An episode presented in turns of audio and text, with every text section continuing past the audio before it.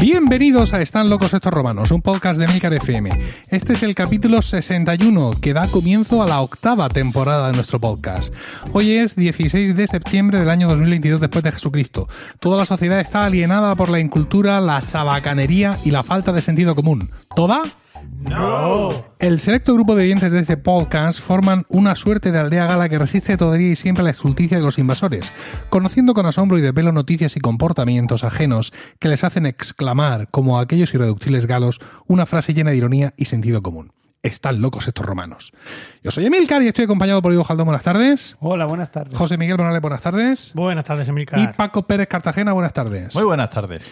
Bueno, pues aquí estamos de nuevo. Eh, nuestra temporada, octava temporada. Octava Eh, ya. ¿Qué os parece? Superado la mayoría de las series míticas. Sí, sí, sí. Eh, Qué maravilla. he de decir- Qué ganas tenía de veros eh, otra sí, vez. he de decir que la temporada séptima nos ha quedado floji- flojita. Sí. Sí, solo ha tenido ocho capítulos, con lo cual pasa directamente a, a niveles de la temporada 3. Qué desastre. Ahí hemos estado. También ha habido. mm, Yo por poco se me queda un ojo, tuve coronavirus, es decir, que me ha pasado de todo. Más ¿No? bajas que las de. Más bajas. o sea, quiero decir, menos capítulos que. Que la anterior y que la anterior. Que sí, la sí. de- Hay que remontarse, hay que remontarse a la temporada cuarta, sí, para encontrar eh, una temporada de Locos Estos Romanos con tan solo ocho capítulos. Pues no podemos Estamos consentirlo. Envejeciendo, estamos Bueno, ya- de, de hecho ya lo hemos consentido. Mm, vale. ya lo hemos consentido. Venga. Sí, hay que, hay que usar un tempo verbal más complejo. No deberíamos haberlo consentido. Uf, es verdad. ¿Eso se podrá decir siquiera en inglés? O, o al menos, ¿sí? supuesto. ¿Tú crees? Pero yo no lo voy a decir. Con el mismo verbo, da igual. Claro. Con la intención es lo que Sí. cuenta. La, ca- la carita, ¿no? La ceja, carita que pone. Bueno, pues vamos a empezar. Vamos a empezar ya con, con el podcast de hoy, si os parece. Y vamos a empezar con los comentarios que nos han escrito nuestros queridos oyentes, en este caso en Apple Podcast. Dice, Murcia en lo más alto. Ole. Cinco estrellas. Cuatro amigos hablando y diversión asegurada desde el primer minuto de cada capítulo de dos horas. Impagable. Si fueseis de San Francisco, seríais figuras mundiales del podcasting. Pero a los más próximos nos basta con teneros cerca una vez al mes. Un abrazo fuerte desde Madrid. Ignacio Fernández, que ha, ha acabado su comentario cerrando una exclamación que nunca fue abierto. Bueno, bueno, bueno. Ignacio, muchísimas gracias por tu comentario. No le hagas caso a Emilcar. ¿Qué es? Pero se equivoca en una cosa, eh, Ignacio. Dice que es impagable. Sí, mirad, os voy a decir nuestra cuenta de PayPal. No. Seguimos, otro comentario. Mi favorito. Sin Mi duda. favorito de largo de, de los tres que hay. Adictivos. Cinco estrellas. Por error descubrí este podcast. Podría haber parado ahí. O sea, por error descubrí este podcast. Tengo mucho interés en saber eh, ¿Qué iba buscando? qué- qué iba buscando. Algo de Asteria, a lo mejor. No lo Hablando de sé. Por error descubrí este podcast que me ha acompañado durante los últimos meses y me tiene enganchada. Un podcast divertido, de soltar carcajadas y con una dosis de cultura. Lo mejor, que no os esforzáis por ser políticamente correctos. O sí, geniales y con pocos filtros. Respecto al último capítulo, nada puede sonar soez en la voz de Paco. Me uno a la petición de Discord de un audiolibro. María 1971. Dios. Bueno, bueno. Ha entrado también al Discord, evidentemente. María. María Ah, ha venido súper sí. arriba. Venga, y el último comentario, comentario es el habitual comentario de Virgilio, Hola, Virgilio. Que eh, in extremis, ¿no? El día 13 lo hizo de septiembre. Sí, sí, sí, lo comentaba en el Discord también. Dice, no se puede ser mejor. Cinco estrellas.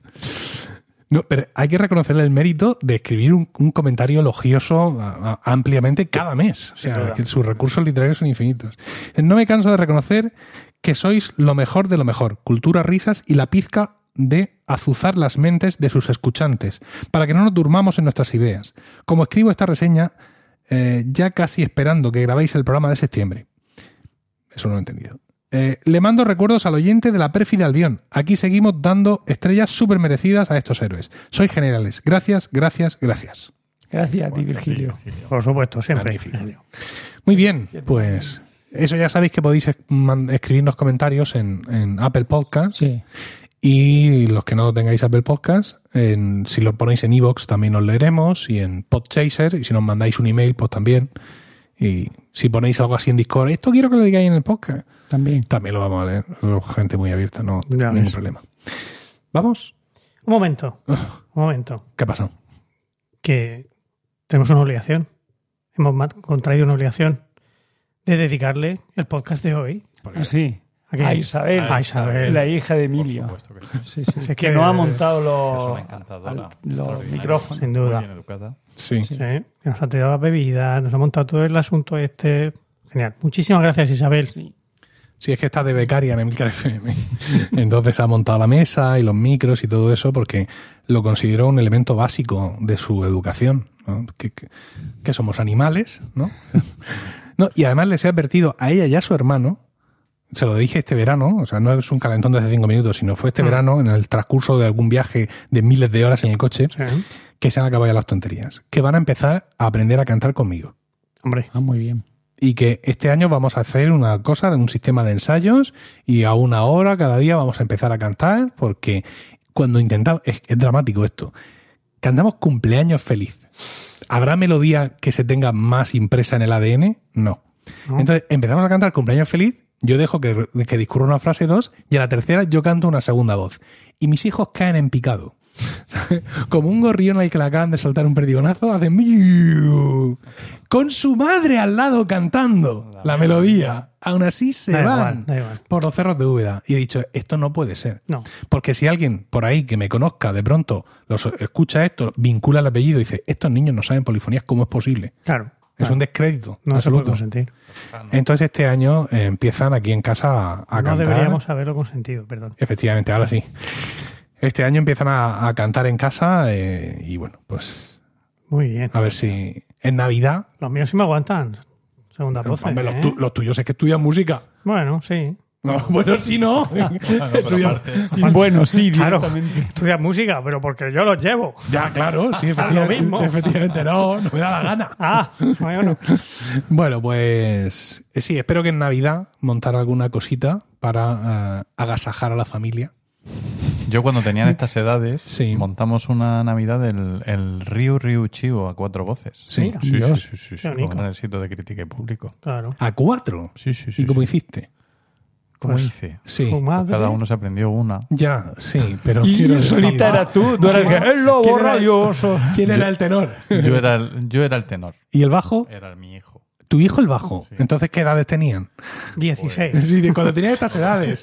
claro, que de cuando tenía estas edades. Para mí, de los 10 a los 12, no hay diferencia ya. Ah, ya, ya. Ya.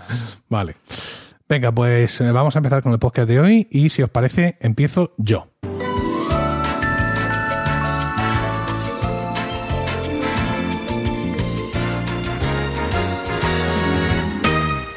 Bueno, he pasado unas vacaciones maravillosas. Qué bien. Tengo, tengo que confesarlo. Me alegro. Con esta Por, musiquilla. por muchos factores, ¿eh? Por muchos factores. Eh, el principal de ellos es que me he ido de viaje con Rocío y con los niños y hemos hecho un road trip de 14 días. Eh, el objetivo era pues un viaje por Portugal y pues eso, un- todo un road trip. Claro, como llevamos a Miguelito, que todavía es pequeño, que se marea, pues había que medir mucho los desplazamientos y jugársela lo menos posible. Entonces, saliendo por la tarde, hicimos noche en Ciudad Real. Luego de Ciudad Real, ya directos a Lisboa, donde pasamos cuatro, cuatro noches. De Lisboa a Coimbra, donde pasamos un par de noches. De Coimbra a Oporto, donde pasamos otras cuatro noches, con sus tías, todo esto. Y de Oporto, este- esta tirada sí fue larga, Oporto-Madrid. Y en Madrid pasamos un par de días para hacer allí algunas cositas, entre las que está, como podéis suponer, el tour de por el Bernabéu. Esto no hace falta ni comentarlo porque Claro. La Warner no. ¿Eh? No. La Warner no. no. Qué Warner. Mm, eh, pero el tour del Bernabéu ahora mismo, en estos momentos, es, muy- es muy Casi pare- como- es casi como la Warner, ¿eh? Quiero decir, no, no, también, hay, que, hay que ser muy madridista, muy madridista para hacer el tour del Bernabéu en estos momentos. Pero bueno, en fin, eso quizás sea objeto de, de otro podcast. Eh, pero vamos, aunque no hubiera hecho este viaje tan maravilloso, que ha sido estupendo para todos, nos lo hemos pasado genial, nos hemos querido, ha sido estupendo, eh, hubiera sido las vacaciones igualmente maravillosas porque no he ido a la playa. Oh. Esto es el- la clave. ¿no? ¿No has ido a la playa en, en- en todo el verano? Tampoco. Miento, Mm. miento. A ver, Mm. eh, el jueves 1 de septiembre, Bueno, eso, O sea, ya no, eso ya no es verano. por la tarde, nos fuimos a la playa eh, se quedaban allí, se quedaba allí eh, Rocío con los críos, y yo el día 2, por la mañana muy temprano, me levanté y me fui a Barcelona. Porque durante el fin de semana participaba en las Pod Talks en, eh, en eh, mm, Palau Solità Plegamans, que es una localidad cercana a Barcelona, mm, de la cual es originario Sune, eh, gran amigo y podcaster, y ahí organizaba un- este, estos Pod Talks, un evento de podcasting, y entonces pues yo me fui para allá. O sea que, y luego cuando volví del, el domingo por la tarde, paré en la playa, los eché al coche y va a Murcia. Mira. O sea que eh, incidencia de la arena, cero. Esto es una noticia cojonuda. Eh, pa- además, mm, para cuadrar mejor las fechas, es decir, para tener disponibles esos días 1 y 2 de septiembre para este viaje, eh, trabajé los días 1 y 2 de agosto, que además me vino maravillosamente, porque, bueno, mi trabajo, como muchos trabajos administrativos, cuando llega el 31 de julio es como un pequeño apocalipsis, ¿no? Y al final, pues siempre te quedan retales por ahí, movidas. Yo tuve mis dos días casi solo en la empresa, sin llamadas, sin emails, para cerrar todos mis asuntos, para dejarlo todo perfectamente. Un lujo, un lujo asiático. y como yo iba a estar trabajando esos días, y ya teníamos claro que no íbamos a ir a la playa, es decir, no hemos alquilado en la playa, como ya sabéis, tampoco hemos alquilado en Blanca, es decir, lo de estar de maletas para arriba y para abajo, no, eran 14 días de nuestro viaje eh, y eh, ir de vez en cuando a ver a los abuelos o lo que sea, pero nada de pasar ahora tres días en Blanca y ahora maletas otra vez, y ahora nos vamos a... Claro, hombre, me ha hecho gracia lo de las maletas porque habéis estado 14 días haciendo y deshaciendo maletas. No lo mismo. pues, no, no, porque ya, porque son las mismas maletas. Claro, efectivamente. Y además vas perdiendo maletas durante el camino, porque después de los primeros días hay una maleta que lleva la ropa sucia. Claro. Mm, Y esa ya se va quedando ahí, ¿no? Que por cierto, hice una cosa así como muy moderna, que muy, muy propio- po- poco apropiada de mí, y es que eh, en Oporto me fui a una lavandería. Ah, mira, porque ya la cosa no daba para más. y allí pues pude eh, echar mis monedas y estar allí leyendo mi- con mi Kindle, todo muy europeo. Sí, sí, y se quedó la ropa, ropa se quedó bastante bien, hay que reconocer. Y, una- ¿Secadora? ¿Usaste secadora también? Claro. y quiero una como esa para mi casa. Claro, no te miraba, no, claro, no tenías toallas para echar. Porque lo mismo los portugueses cuando vieron que echar, mm, que esas toallas no son de Ah. calidad. No, no, efectivamente. Eh, bueno, el caso es que, como digo, trabajé el día 1 y el día 2, y entonces pensamos que precisamente por esta cosa de que no vamos a alquilar en la playa ni en Blanca, po- ¿por qué no se van los críos unos días ahora a, a la playa?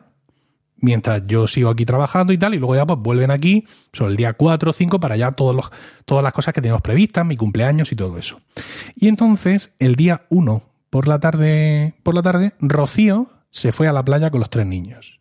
Y eh, eso dio lugar a que se produjera un hecho que es sin precedentes en mis 48 años de vida. Y es que me quedé de Rodríguez. Sí. Sí, me quedé de Rodríguez. Esto es algo que a mí no me había pasado en la vida. Yo había leído mucho sobre esto, ¿no? Pero, mm, claro, mi mujer tiene vacaciones en agosto, al igual que yo, con lo cual el tema del Rodríguez, pues mm, técnicamente es, es imposible. Yo te envidio, yo soy profesor, nunca podré quedarme de Rodríguez. Claro. Yo quiero ser un Rodríguez. ¿Qué es esto de un Rodríguez? Porque tenemos oyentes de fuera de España que no saben lo que es un Rodríguez. Quedarte de Rodríguez es cuando la familia, básicamente la mujer y los niños, se van a la playa y el marido, el papá, se queda en la ciudad trabajando. ¿vale? Entonces se dice que se queda de Rodríguez. Es un término que es exclusivo de España y que no tiene equivalente en otros países. No es que yo haya preguntado a todos los países miembros de la ONU, pero he preguntado a, a varias personas de, de nuestro entorno que son de fuera y tal, y no existe mm, un término, no existe, no, En no, no existe quedarse de Smith No, y en Francia quedarse de Dupont. no, no, no, no, no, no, en absoluto. Es un término absolutamente cañí. Surge en España a mediados de los años 60 y proviene de una maravillosa película protagonizada por José Luis López Vázquez ¿Cómo llamada? El cálido verano del señor Rodríguez. Ah. Eh, sí, sí.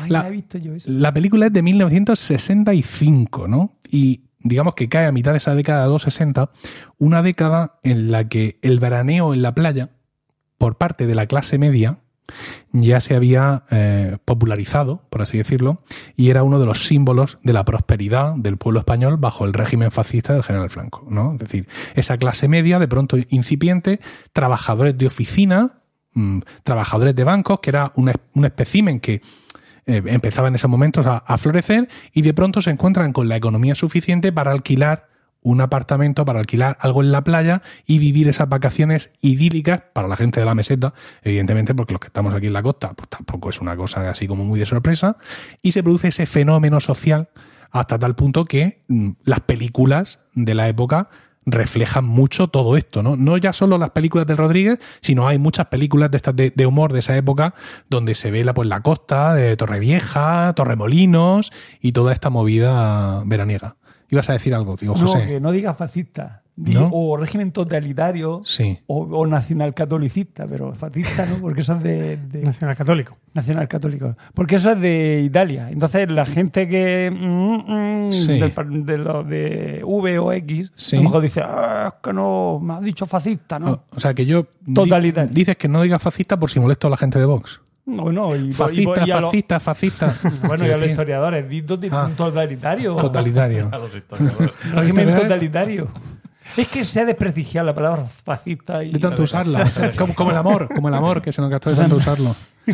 Es que como para mí nacionalcatolicismo es también el PP de ahora, pues no quiero confundir. Ah, bueno. Visto así. Bueno, pues el caso es que sí. Ya os digo que, bueno, eh, Acepta. este, este fenómeno, ¿no? Este fenómeno de podemos veranear en la playa es como, como muy de, de- de esa economía que empieza a surgir y, y es, digamos, una característica eh, fundamental de la sociedad española de esos tiempos. En la película, José Luis López Vázquez, que para quien lo- no lo conozca, es uno de los mejores actores españoles de todos los tiempos, no, no solo por sus películas cómicas, por sus películas también dramáticas, es un auténtico animal eh, interpretativo, que en paz descanse, eh, interpreta a Pepe Rodríguez. ¿Vale? Pepe Rodríguez, que es un oficinista, que es el, el- tipo, el tipo del Rodríguez, que se queda en casa en Madrid mientras sus hijos y esposas se marchan a la playa. Aparte, lo de Rodríguez también viene mucho de cómo pintaban estas películas de humor el trabajo en oficina, ¿no? Donde a los empleados se les llamaba por su nombre. Que era una forma también Su como. apellido, ¿no? Por su apellido, perdón. Una forma de, de despersonalizarlos, no de, de enumerarlos. Rodríguez, dígale a Martínez que venga inmediatamente a mi despacho, ¿no? Esto es, como muy de película española de esa época y, ¿no? Ya os imagináis a Antonio Garisa, de director del banco, vestido de negro. O sea, esto está, está claro, ¿no? Eh, el caso es que, pues, eh, Pepe Rodríguez aprovecha que no está la mujer y los niños, pues para echar una cana al aire, ¿no? Salir de copas, ir de fiesta, disco- Pasapoga. discotecas y ese anhelo que él tiene de tener una aventura, ¿no? Una aventura extramatrimonial, ¿no? Buscarse una, una chavala por ahí y encamársela o lo que sea. Pero, finalmente, como pasa en todas estas películas, tras una hora y pico de risas, escenas medio picantes y situaciones comprometidas, eh, los valores familiares prevalecen. Y él se da cuenta de lo que quiere su mujer, incluso puede haber una escena como medio de lágrima, de los hijos y tal, entonces pues él vuelve efectivamente a, a los brazos de su familia, que no digo yo que esté mal, pero que es como, ¿sabes? Es- O sea, que se va a la playa. ¿Eh? Con- No, no, es que se vaya a la playa, pero que desiste de sus tal y se da cuenta que la familia es lo que importa. Entonces, pues por eso el régimen permitía estas sinvergonzonerías. Hombre. Porque pues ahí salían unas muchachas de minifalda, la gente más o menos, ya, ya tengo yo aquí a los de la censura para que esto no se demande, y luego hay una moraleja espectacular que nos sirve a nosotros para encajonar todo esto muy bien. Ese, como decía Hitler, ese régimen de generales y curas. No lo soportaba. Hitler no soportaba el régimen de Franco. quiero decir, sí, es- efectivamente, quiero decir, esto a los historiadores, por favor. Otro que tampoco era fascista, ¿no? Sí, efectivamente. No, eso- eso era nazi. nacional socialista. Nacional socialista. claro. Hacía cosas nazis. Bueno, eh, esta película, fíjate qué curioso, que no tuvo una gran popularidad. Es decir, no es una de, de esas grandes No es películas. las tres, o- Efectivamente, no es una de esas grandes películas de la época, etcétera. Pero sí, la figura del Rodríguez a partir de ese momento fue usada por un montón de películas de diversos directores, no solo de La Langa, creo que es el director de esta peli, sino otros muchos directores con otros actores y otros personajes, pues explotaron esa figura del Rodríguez que estaba en la calle. Claro. Evidentemente era algo que, que estaba, que estaba ahí y bueno, pues fue usada esta figura hasta la saciedad durante la década, década de los 60 y de los 70. En esos 20 años hubo películas con mm, escenas de Rodríguez pues para aburrirte, ¿no? Todos lo recordamos perfectamente. Y como también, qué curioso, las suecas eran, eh, eran un objetivo primo- mm, principal para los Rodríguez, ¿no? Levantarse una sueca. Que digo yo que si yo soy sueca y vengo de veraneo a España, no me voy a Madrid a una discoteca. Me voy a la costa. Que también había miles de películas de rondar a las Claro, suecas claro, en bikini eh, que están ahí tumbadas y luego te enteras, ninguna era sueca, una era alemana, la otra no sé qué, otra era inglesa, pues de donde las conseguían. Zagala alta que esté buena y que parezca extranjera. Venga, vénganse para acá. Eh, entonces, pues claro, las suecas también era una cosa como muy llamativa. ¿Qué decías tú? ¿Y cómo es posible que a las suecas les guste un genotipo como José Luis López Vázquez? ¿No? Pues se trataba de mostrar también eso, ¿no? Que el español, bajito, moreno, eh, Calvo. mm, calvo también a veces, eh, mm, rudo, ¿no? Pues era. eh, era apetecible para unas jóvenes europeas que venían aquí a ver qué pasaba. No sé yo si vosotros, sobre todo Dios José, que tiene más experiencia con, con el personal, eh, si esto Yo es que no os parezco, no me parezco a José Luis López Vázquez.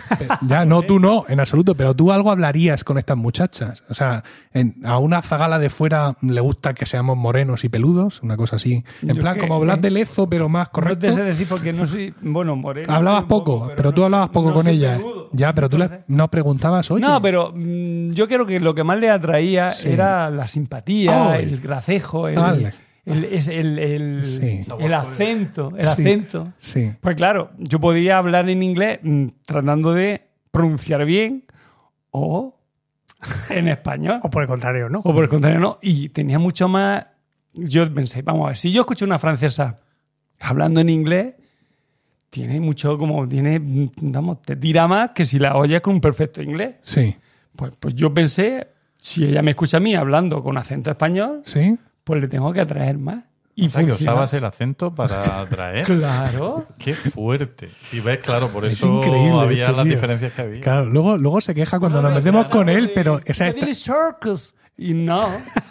A ver, a. Dilo, No, dilo para dilo. Seducirme. Circus. con eso se liga. Claro. Pero- Ese- pero- pero ya pero va que ya no sirve de El, nada. no, el consejo viene tarde, tarde. viene tarde para nosotros, pero quizá Circus. haya oyentes Bueno, jóvenes. O, o- o circus, pero circus, pero, pero no, pero no, circus. O sea, no, no, no, no, hay que hablar español. Hay que hablar español. Quizá haya Quiero decir, hay que hablar mm, Inglés con acento español. pero con Sin dárselas de inglés. Sin Sí. dárselas de inglés. Bueno, insisto, para nosotros llega tarde, pero oyentes y oyentas que estén ahora mismo en un momento de buscar tal, pues que aquí hay un En edad de truco. merecer. Aquí hay un truco, bueno, o en edad ya de desguace, pero en la, pero en la calle. Pero en que, edad de que- que al final es lo que importa. Vale, pues aquí tenéis un, un tip. Me decía a mí el, el profe nuestro de inglés, Juan Ruiz, en el instituto, Hace precedita. efectivamente, que para decir correctamente el nombre de esta plaza que acabas de mencionar, había que de- decir en español picadillos secos. No, no, no, no, pero sin poner boca de nada. Picadillos secos. Pica- no, directamente, picadillos secos. Así, boom, del tirón. No creo que funcione. Ve, así sería decir Piccadilly Circus o como se diga, pero con acento español. Picadillo seco. Hombre, él, él, Mira, él esperaba que la S al final la Could you pronunciáramos. show me please? Muy bien, muy bien, Que yo lo he pronunciado todo bien, pero con acento español. claro. Todo bien. To- Todo bien. No, él es, es un precursor de todos los eh, secretarios generales de la ONU que han venido después. Porque cuando tú escuchas hablar a un secretario general de la ONU, se te quitan todos los complejos. Y de porque con ese inglés, este payo Está ahí. es secretario general de la ONU. Y una frase preferida con la que yo entraba era As you can see, my English is very bad. Bragas al suelo, como reacción inmediata. Magnífico. Bueno, eh, como os digo, eh, la figura de Rodríguez fue usada hasta la saciedad por muchísimas películas, pero no fue hasta 1975 que volveríamos a ver a Pepe Rodríguez en la pantalla. En el, eh, la película con el fastuoso título Tres suecas para tres Rodríguez. Mm. Todo maravilloso, en el que la trama llevaba a tres amigos que eran Tony Leblanc, Rafael Alonso y Antonio Zores, que habían mandado a sus esposas a, a la, a la playa, pues aprovecharse, digamos, de ese momento para pues un desmadre, unas movidas, unas historias y intentar ligarse, evidentemente, a unas suecas. que- las suecas preceptivas que, que, Que ponía- estaban allí en Madrid que estaban allí en Madrid, efectivamente. Y pues nada, pues todo ese tipo de, de historias. Eh, eh, un apunte, un apunte ortográfico, y es que el término Rodríguez eh, está admitido mm, por la RAE, y cuando hablamos de que me he quedado de Rodríguez, la R pues tiene que ir en minúscula. evidentemente, Gracias. para distinguirla de el, el Rodríguez apellido. Eh, He, he buscado por internet para todo esto, he visto varios artículos, esto es un tema muy, muy de verano, ¿no? Y había uno, un artículo en el 20 minutos, donde había uno que respondía, un, un zagal que entiendo que sea joven, dice, madre mía, ahora me, me doy cuenta de que cuando nos íbamos a la playa y mi madre le decía a mi padre, te quedas de Rodríguez. Y yo pensaba que, claro, de qué se iba a quedar, porque ellos se llaman Rodríguez. y ahora veo que se quedaba el tío ahí hecho un crápula. Qué lástima. Fíjate. Bueno, y os preguntaréis, después de todo esto, ¿qué hice yo? ¿No? deseando saberlo. Ya, ya, vosotros ya me conocéis. No soy Diego, pero. bueno, pues eh, yo lo que hice fue ver series, perder el tiempo en Twitter Oh, y en TikTok. Dios mío. Eso nunca No, no- sé cuántos vídeos de fútbol pude ver en TikTok, cuántos goles, cuántas veces pude ver resúmenes en TikTok de los últimos partidos de la Champions del Madrid. Me emocionaba con cada uno de ellos como si fuera la primera vez que lo veía. O sea, una cosa espectacular. Y, y luego, por supuesto, ya en plan, digamos, cultural, hice eh, lo que se conoce aquí en casa como el ciclo completo de Just Eat. ¿Vale? Que es eh, chino, kebab, el udon y hamburguesa. Afortunadamente la familia llegó a tiempo porque, claro, tenía que reanudar otra vez el Tenía que volver a ciclo. empezar, Tenía que volver a empezar. Eh, y eso sí, el día 3, porque al final la estancia de ellos se, a- se alargó ahí un día más. El día 3 yo ya no trabajaba. Entonces yo amanecí aquí de vacaciones solo. Dios mío. ¿Qué es lo que hice? Pues lo, lo que, te- lo que tiene un hombre que hacer, que es irme a Brico Fermín. Al, al nuevo Brico- Fermín, por supuesto, que está en la carretera de Alicante, cerca de, Sí, de, sí. de tu suegra, seguramente. Mi familia le llama Ancal Fermín. Ancal Fermín, claramente. Y bueno, pues eh, allí pues me dejé seducir por un montón de productos súper interesantes para el hogar, para las plantas, eh, eh, puntas de destornillador, eh, to- todo tipo de cosas Cosas que necesitaba. maravillosas e imprescindibles. Por supuesto, entre todo ello, dos cubos de basura, que ya sabéis que es mi debilidad, eh, claramente, el renovar los cubos de basura. Y bueno, no, dos cubos de basura que además han dado un resultado excelente, ¿no? Esto también queda para otro podcast porque ahora mismo pues, no, es que yo no puedo comprimir, ¿no? Lo de los dos cubos de basura aquí. Y después de, del 25 Fermín, minutos. ¿Vale? Como dice la canción de Mecano, este cuarto es muy pequeño para las cosas que sueño. Como había algunas cosas de iluminación que en las que Brico Fermín cogea, esto también hay que decirlo, mejor. me fui al Leroy Merlin, efectivamente. Me fui a- y aquello ya fue una borrachera de adquisiciones. Compré una luz eh, LED para el balcón que no os vais a ir de aquí sin que yo os la enchufe para que la veáis.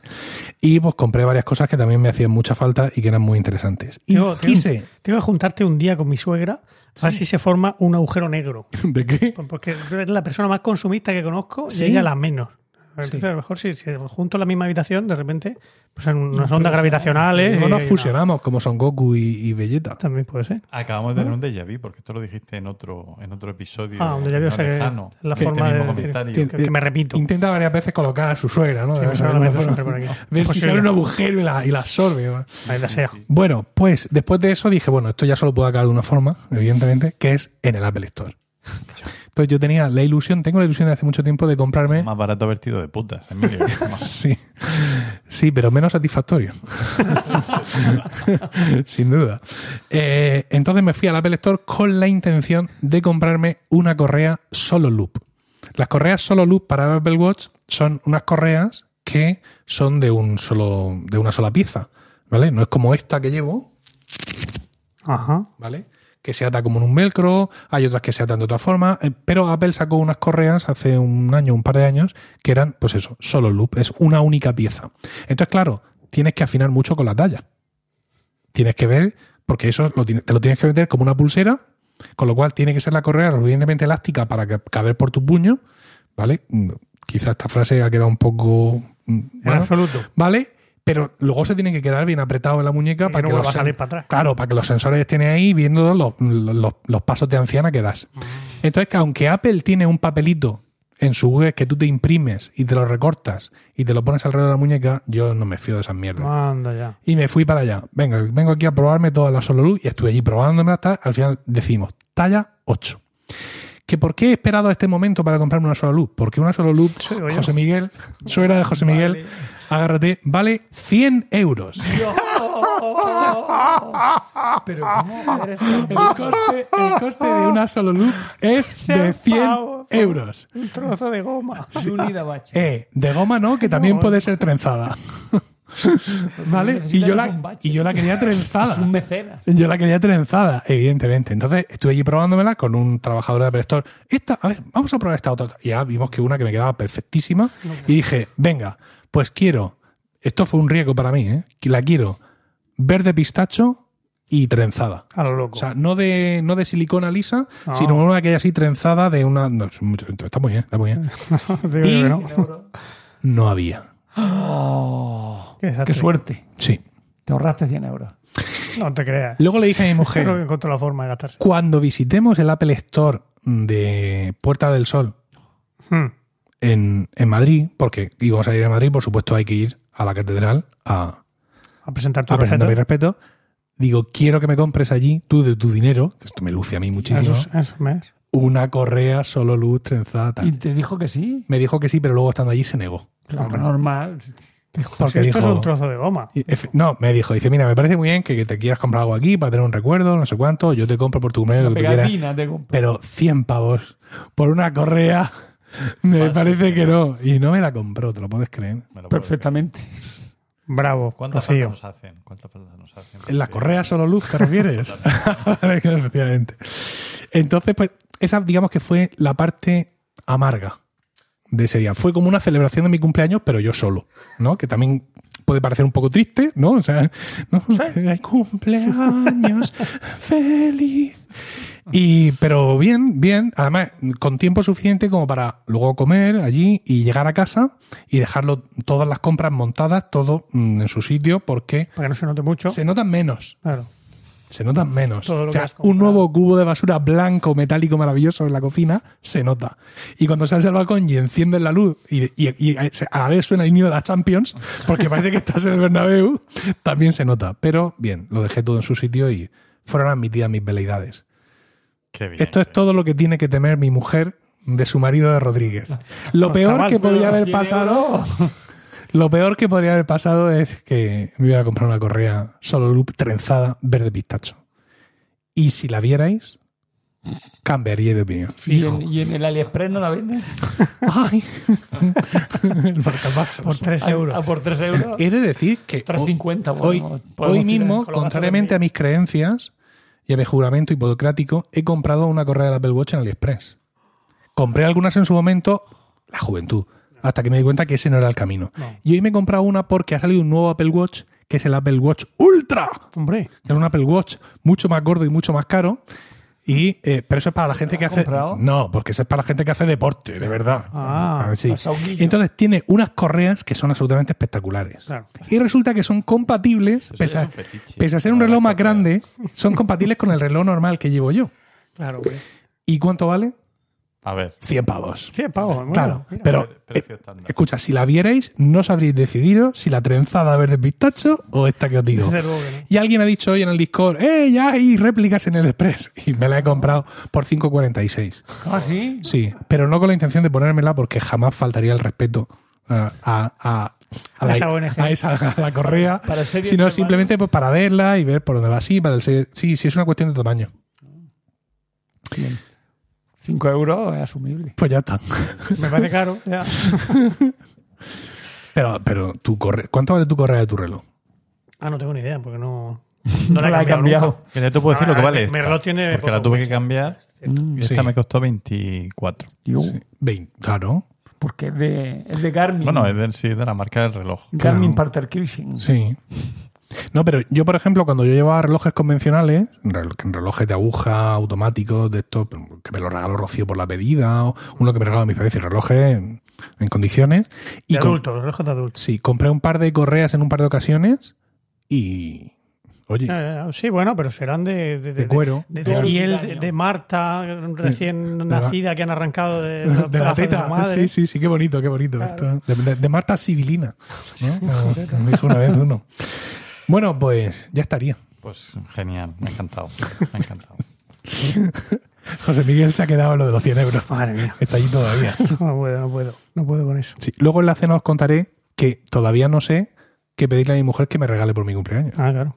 Porque me regaló dos eh, focos mm, para, de youtuber de la ma- famosa marca El Gato, todo seguido, pero no, no cabían en la, en la Ah. mesa puesta. Entonces los, los devolví. Y ahora me dice, bueno, ¿y, ¿Entonces qué? ¿y qué te compro? Ahora que pues, una camisa, una corbata, no sé. Lo que, lo que suele comprarse la gente. Un libro, Otro. otro más. Kindle.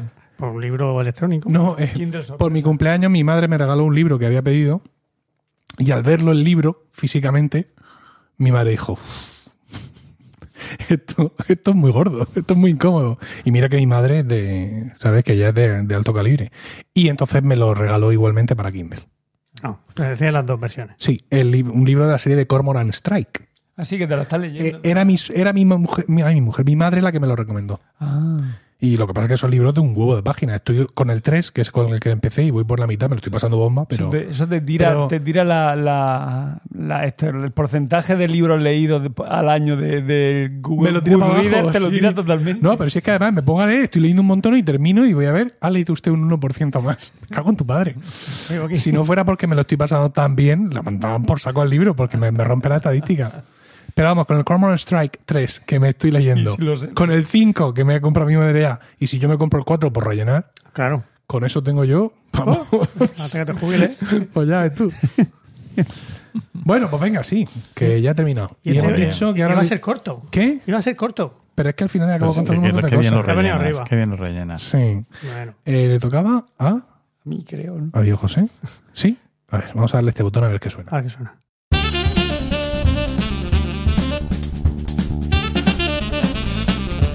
Y dinos, Diego José, ¿de qué nos quieres hablar hoy? Pues sobre el absolutismo pontificio y los Borgia. Hombre, eso está en la calle, ¿eh? Eso Ya va está, hora, eso está en la calle. tratar ese tema. Bueno, lo primero que quiero es hacer. mm, Porque reí si no empezar. Bueno, Has empezado tú riéndote. Antes de la palabra. empezáis. Bueno, en Discord me corrigieron porque dije la justicia de Aragón y es el justicia, Claro. que es una figura que es como un consejero, como un, un señor que le da por saco al, Como el defensor al del pueblo, rey, ¿no? sí, que le da por saco al rey eh, y evita que sea un rey absolutista y digamos que el, el baranda de las cortes. Entonces, bueno, es que yo pensaba que no me escuchaba gente que sabe de historia, pero es gente que sabe mucha historia y yo muy poca. Hombre, a ver, yo eso Así de que- el justicia también lo. Sí, sí, sí, es que me equivoqué. Yo también sabía que era el justicia. Lo que pasa es que me salió no sé por qué la justicia. Bueno, y ahora en serio que... Bueno, lo que Es como cuando dicen la orden del día. Me pone malísimo. ¿Quién dice eso? Pues gente, gente. ¿Sí? Sí, sí, sí, sí, sí. Gentuza. Gentuza. Vale. O la editorial del periódico. He leído en la, edita- en la editorial del país. Pero, pero eso lo mismo es que han ido allí a Madrid y en el edificio, Sí, claro, ahí en, el- en- en- en la pared pone prohibido fijar carteles. Y eso es lo que han leído. Eso será eso. Vale. Bueno, hay que decir que eh, es divulgativo, o sea, no es así una cosa científica, o sea, no venga ya, no, es que ha dicho Excusatio non petita. Uy, uy, uy. No, no, no, Accusatio no. manifiesta. No, no, Ah. no, no, yo es por esta mujer, porque he visto, he escuchado su podcast y, puf, tío, y unos datos ahí exhaustivos. Deja hablar de historia, ya como yo. Sobre la- Ahora, o como Sobre Emilio. la- Habla sobre las los vacaciones. de Margarita de Austria, la, la mujer de Felipe III y lo que se hizo aquí en, en Murcia. sí, no, En no, Murcia, sí, sí. pero tiene que ser interesante. No, sí, sí, bueno, sí.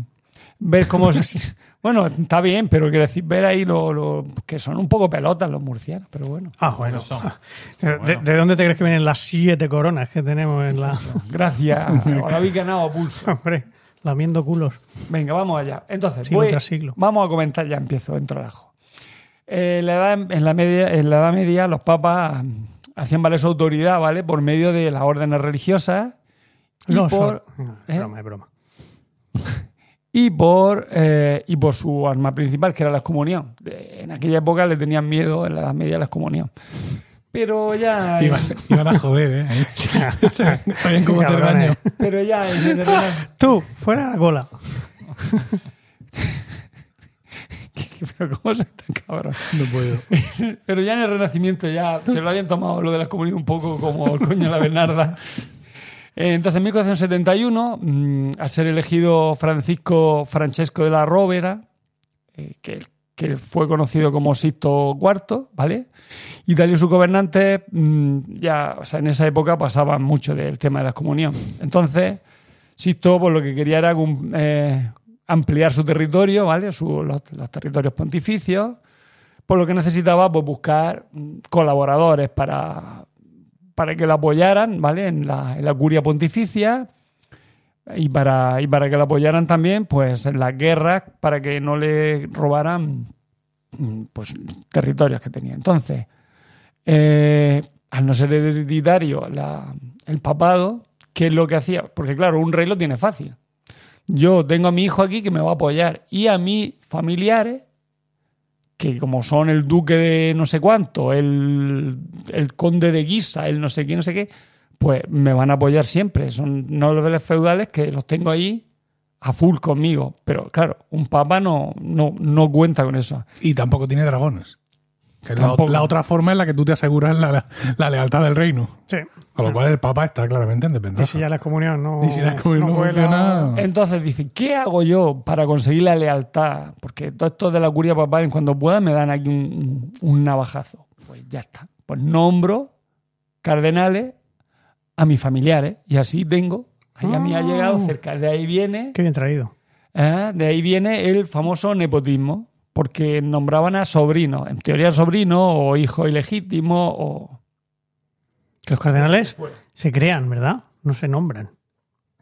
bueno, se nombran, nombraban cardenales. No, no, no. Es que el, el- el- el verbo que se utiliza es crear, tengo entendido. En la- Ah, vale. perfecto. lo digo para que no venga luego alguien en Discord y debe sacar los colores. ¿Qué hacían? Cada papa recién elegido, ah, mm, pues se trataba de rodearse de funcionarios elegidos, mm, o sea, bueno, cuando llegaba se encontraba que estaba rodeado por funcionarios elegidos por el anterior. Así que, pues lo que hacía era echar a esos y poner a otros nuevos, o esperar que se murieran y, y- y no- o, o ampliar la curia con gente nueva. ¿Qué hace Sixto, por ejemplo, como ejemplo, Sixto IV? El Papa Francesco de la Rovera o Francisco de la Rovera. Pues, por ejemplo, eh, nombró a Giuliano y a Pietro, que eran hijos de una hermana, cardenales, y les dio obispado y abadía. Sixto mm, también, se, también casó a parientes con la familia reinante para crear alianzas, que esto veremos que después lo llevó a su, máximo, a su máxima expresión eh, eh, Rodrigo de Borja o, o al- o Alejandro VI, que es el Papa Borgia. ¿vale? Eh, todo esto no gustó, ¿vale? A- o sea, que hiciera estas cosas Sixto IV y le llamaron a la gente, que es muy. Tiene muy ¿Cómo mala son, eh? sombra, sí. Le llamaron vicario del demonio, ministro del adulterio. Joder. Maquiavelo dijo de él que fue el primer papa que demostró la fuerza del papado. Ese sí estaba a favor. Ah, bueno. Se dijo, el primero que puso ahí los cojones encima de la mesa fue Sixto IV. O sea que ya sabes que a Maquiavelo le gustaba Sí, sí, la sí, leña sí, recia. sí, sí, sí. El príncipe, como de- después diré, va a ser o sea, está inspirado en César Borgia. Bueno, 13 años duró el papado de Sixto IV. Eh, el pontificado, Perdona, perdón. Perdona, Diego, pero yo siempre había oído que el príncipe estaba basado en, en Fernando el Católico. Pues no, yo creo que estaba más bien en, en César Borgia. O por lo menos le gustaba mucho a César Borgia. A lo No, mejor, no te digo a yo no. mejor, sí. A lo mejor es un compendio de, de Un poco de cada, ¿no? De Es que. Fer- es que Fernando el Católico es, ah, no, es de la época, es verdad, tienes Ujú. razón. Ujú. Puede ser, puede ser. Bueno, que nos lo digan en Discord. Eso. Eso es fácil. Ah, vale. Eh, 13 años duró el pontificado en el que solo le quedaron cinco cardenales antiguos, o sea, de todos los que de todos los que tenías, mm, tenía antes Sixto IV, quedaron solo cinco antiguos, entre ellos estaba, por cierto, Rodrigo de Borja, y 35 que puso él de su cuerda, ¿vale? Ah, Lo que sí que ya, eh, lo que es, donde sí que se mosquearon un montón fue cuando trató de colocar a un bastardo suyo en, eh, o sea, como co- cardenal. Dijeron, hombre, me parece bien que ponga a tu sobrino, a tu primo, a tu pero un bastardo que ha hecho aquí, que tal. No se lo tomaron muy, muy Ya, no, por ahí ya no lo pasamos. eh, durante su pontificado de, de Sixto IV, Roma empezó a ser la ciudad de los venenos y asesinatos misteriosos. Pero su despotismo trajo, por ejemplo, o sea, cierto que trajo veneno, asesinatos misteriosos a los, a los cardenales que no eran de su cuerda, pero a cambio trajo la capilla Sistina, que es por Sixto IV, y el puente Sixto, que todavía está allí en Roma. Y aumentó este hombre, a pesar de que no era muy de leer, Sixto IV, aumentó la, la biblioteca pontificia. Bueno, yo no leo, pero leo. Dos mil volúmenes creo que le puso. En aquella época donde la imprenta o estaba recién hecha o, o le faltaba poco. Su, su- uy, su- su- su sucesor, Ignacio, uy, Inocencio VIII, Ignacio. Ignacio que, no. que, que un poco informal para un papa, ¿no? No, hay un santo que es San Ignacio. de Sí, sí. Inocencio VIII continuó la política de veneno, En la línea, continúa en la línea. pero de forma Papado menos, continuista. podemos decir. pero de forma menos agresiva. Aunque siguió con el nepotismo, eso sí, Sí, eso ya le claro. Metió a sus dos hijos, que tuvo. Ah, Por si tenía que cepillarse a los 35 que había creado el otro. pues- Es complicado. Metió a dos hijos que tuvo antes de ser ordenado sacerdote, supongo. Así que cuando llegó Alejandro IV, ya que ya vamos a entrar en harina, el Papa Borgia, la cosa no parecía tan escandalosa lo, lo que iba a hacer él a partir de entonces. Los Borgia eran de, bueno, por si no lo sabéis, los Borgia, que le- en la italianización de Borja, eran de Játiva o Xátiva, sí, lo que decía en valenciano. Y pasaron a Nápoles cuando la conquistó Alfonso V, Alfonso el Magnánimo. Ánimo. ¿vale? El primer papa, Calixto III, era de. eh, bueno, el primer papa, digamos, de, los de la casa Borja era Calixto III, que era. Creo recordar que era su tío. No sé si su tío abuelo o solo su tío, pero era de. Bueno, tenía una, mo- una moralidad irreprochable, pero tuvo un papado corto Evi- evidentemente. Claro. que no hubiese pasado a la historia si no es porque nombró cardenal a su sobrino Rodrigo, que luego pasó a ser el Papa Alejandro IV en 1492. ¿vale? O sea, este Calixto III era anterior a Inocencia. Ay, ay, Inocencia, no. A, ay, Alejandro. Alej- no, al de la Rover, a Sixto IV. Mm. Venga. Entonces, Alejandro, Alejandro VI, o, o Rodrigo de Borja, ya traía dos hijos de Valencia. Y en, y en Roma, siendo cardenal, reconoció a Juan, a César, a Lucrecia y a Jofré, o Jofré. Esos eran los cuatro hijos que en Roma, o sea, que, que tuvo en Roma con una señora, una barragana, o sea, una, su mujer, aunque no podía tener mujer, que se llamaba, aquí lo tengo, se llamaba, que la tenía por la relación con Vanotza Catana- Catanei. Vanotza Catanei se llamaba la mujer de... Entonces, lo- los dos hijos que él ya traía, Esos estaban allí. esos no eran hijos de esta mujer. No, no, no. Eran de otra. De otra, pero esos no Se quedaron en se Valencia. quedaron en Valencia. Bueno, entonces, la casaron, eh, bueno, esta Vanessa Catanei, por cierto, estaba casada de manera postiza con un escribiente de la penitenciaría de Roma, de ahí de la penitenciaría de la de, la de, de- o sea, del, de la ay, del Vaticano, no salía la palabra. César, el mediano, lo hicieron cardenal con 18 años, que César es el, el potente, el que, del que más vamos a hablar. Juan lo nombraron segundo duque de Gandía y se casó con una prima de los reyes católicos, Bien. viuda de su hermanastro Pedro Luis. Pedro Luis era... Es pequeño. No, de los de Valencia, de los que se habían quedado en Valencia. Los que se habían quedado en Valencia, vale. Supongo que la otra sería niña. entonces, pues Pedro Luis, que, que tiene un nombre. Pero Luis Alba, Pedro el Luis, el diseñador primer de- duque de Gandía. Pues, pues cuando se murió Pedro Luis, Pedro Luis, a Juan lo nombraron duque allí. A Juan, ¿vale? Al hijo de Vanosa. Catanei. Bien, es que, pues, Ah, vale, para que no os perdáis, ¿vale? Am, también, eh, bueno, Nos quedan dos. Ah, este, estos, estos críos, o sea, bueno, estos críos, los cuatro, los cuatro hijos de Manozza Catanei fueron educados por, por eh, Juliana Farnesio, ¿vale? Que era, se decía, decía las malas lenguas, se decía, se comentaba, que también era amante de, de Alejandro Vamos. VI. Pues, pues lo educó ella y de ahí la casa Farnesio, que luego se hizo famosa. Pues todos venían de aquí, de Juliana Farnesio. Al hermano también lo. Bueno, al hermano, por cierto. Y vaya usted a saber si alguno de los cuatro no era. Bueno, no, claro, hijo de ella, Mater Sempercherta. Estaría feo. A Jofré también lo nombraron cardenal, por cierto. Bueno, Venga. Vamos allá. En 1942, como ya he dicho, también a- después de que se, después de que nombran papa a Alejandro VI, nombran, o sea, perdón, casan a Lucrecia Borgia, a la, La niña. a la niña, sí, eh, con Giovanni Espo- Sforza. Hay que decir que Lucrecia Borgia, o sea, Borgia ten- tiene una, una leyenda negra súper fuerte, cuando la muchacha, vamos a ver, en realidad que no fue, no era mala ni nada, era una mujer, yo creo que fue más víctima de, de la situación que, que, de- que- que- que le, que le tocó vivir. ¿Vale? De no, hecho, ¿no era casquivana? no. Se casó tres veces, pero, pero porque lo obligaron. ¿No, ya, era, verá- ya ¿No era proclive al revuelque porque sí? No. Vamos a ver, lo dice. Vale. Eh, bueno, se le decía que, por ejemplo, que tenía un anillo hueco donde Sí. guardaba veneno y lo echaba en, lo echaba en, la- en las copas de los que quería el, el papa que se murieran, ¿no? Hay que acordarse de rellenar los anillos cada- después de cada uso. Efectivamente. bueno, y luego estaba, incluso Víctor Hugo, que ya tú, Víctor Hugo, que, que sabría ese hombre de, de Lucrecia Borgia, dijo de ella que era viciosa, de, pra- despiadada Uy, uy, uy.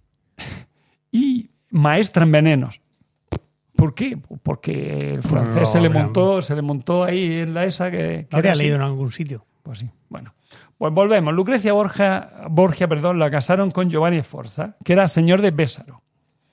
La leyenda se dice que, eh, que Giovanni Sforza salió cortando el día de la noche de boda, salió huyendo de Roma porque dijo él, dijo él que César estaba enamorado de Lucrecia y había jurado que lo iba a matar. O sea que César, el hermano de Lucrecia, Sí, estaba liado con Lucrecia, incestuosa. Había Sí. una relación incestuosa que, lo quería. Víctor Hugo tenía también un poco de razón, Es ¿no? que no es cierto. Ah, no es cierto. Esto, No, le falta un dragón a estos. Venga, sigue. Ya ves. Pero él no lo pudo probar, no lo pudo probar eso. Pero, por- pero no se quedó, pero no se quedó a verlo. Pero no se quedó a verlo. Así que el de, y sí, sí. ¿No? Y sí, sí. Ah, liamos. Así que el matrimonio se declaró nulo, Ah, basándose En la no había- incapacidad del marido. Claro, si no había. en la incapacidad para quedarse allí a ver si lo matan. ¿No? Vale, sí. No, se, no se Eh, consumó No. el matrimonio. Y enseguida esto dijeron, pues perfecto, me viene muy bien. Bueno, pero los Sforza son una familia prestigiosa. Esto. Mm, No te creas, porque vamos a ver ahora después que los esfuerzos estaban un poco de capa caída, Ya. porque el rey de Francia, a- a Vin- creo que era Vincenzo Esforza, bueno, al, al- al duque de Milán iba por él. Ya. Quería quedarse en Lo Milán. tenía ahí. y estaban ahí de, pa- ca- capa, de capa caída y. ¡Qué caca! Es decir, que este matrimonio era más beneficioso para los Sforza que para los Borgia. Pues realmente sí, porque este hombre era solo el, era el duque de Pésaro. Que Sí. Pésaro, una ciudad. Bueno, pues a, Escabol- tiene el Escabolini. a, Sesfo- a Sforza que huye, puente de plata. Arreando. Y como Para, lo tenían para fácil. la niña queremos algo mejor. Y como tenía fácil la nulidad matrimonial, porque Claro, se la daba a su padre. se la daba a su padre sin problema. vamos. Así que, bueno, cambiaron a, a este hombre Sí. a- por. uh, lo cambiaron por el duque de Bisaglia, que era Alfonso de Aragón, hijo natural del difunto rey de Nápoles. ¿Vale?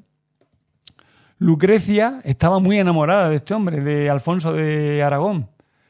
Y en Roma, bueno, bueno, y la mujer se enamoró mucho de. Es que realmente la mujer se, se, se, se ofrecía, entregaba. Se entregaba. Se entregaba. O sea, ella decía, bueno, eh, me vale, me vale. bueno, pero hay que decir que los factos mm, de, digamos, de nupciales no fueron, fueron muy íntimos, solo, solo invitaron ahí a la familia más cercana. Es que ya viene nulidad. Ya. No, no, no. es Esto por- es una cosa que tenemos que hacer por- otro, Otro, otro bodorrio. otro bodorrio. fue porque, porque hacía poquito que se había muerto Juan.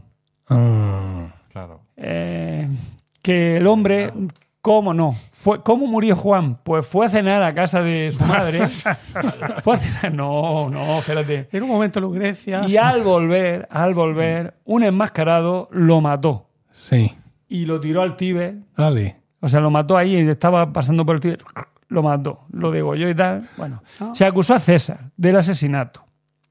Pues ¿por qué? Pues porque como era el segundo, pues dijeron, pues este quiere quedarse con, Con su con, su primogenitura. Mm. Pero mm, bueno, no está de, no está. Segunda mm, cosa de César que no podemos demostrar. Venga. No se puede demostrar, efectivamente. Joder, con César.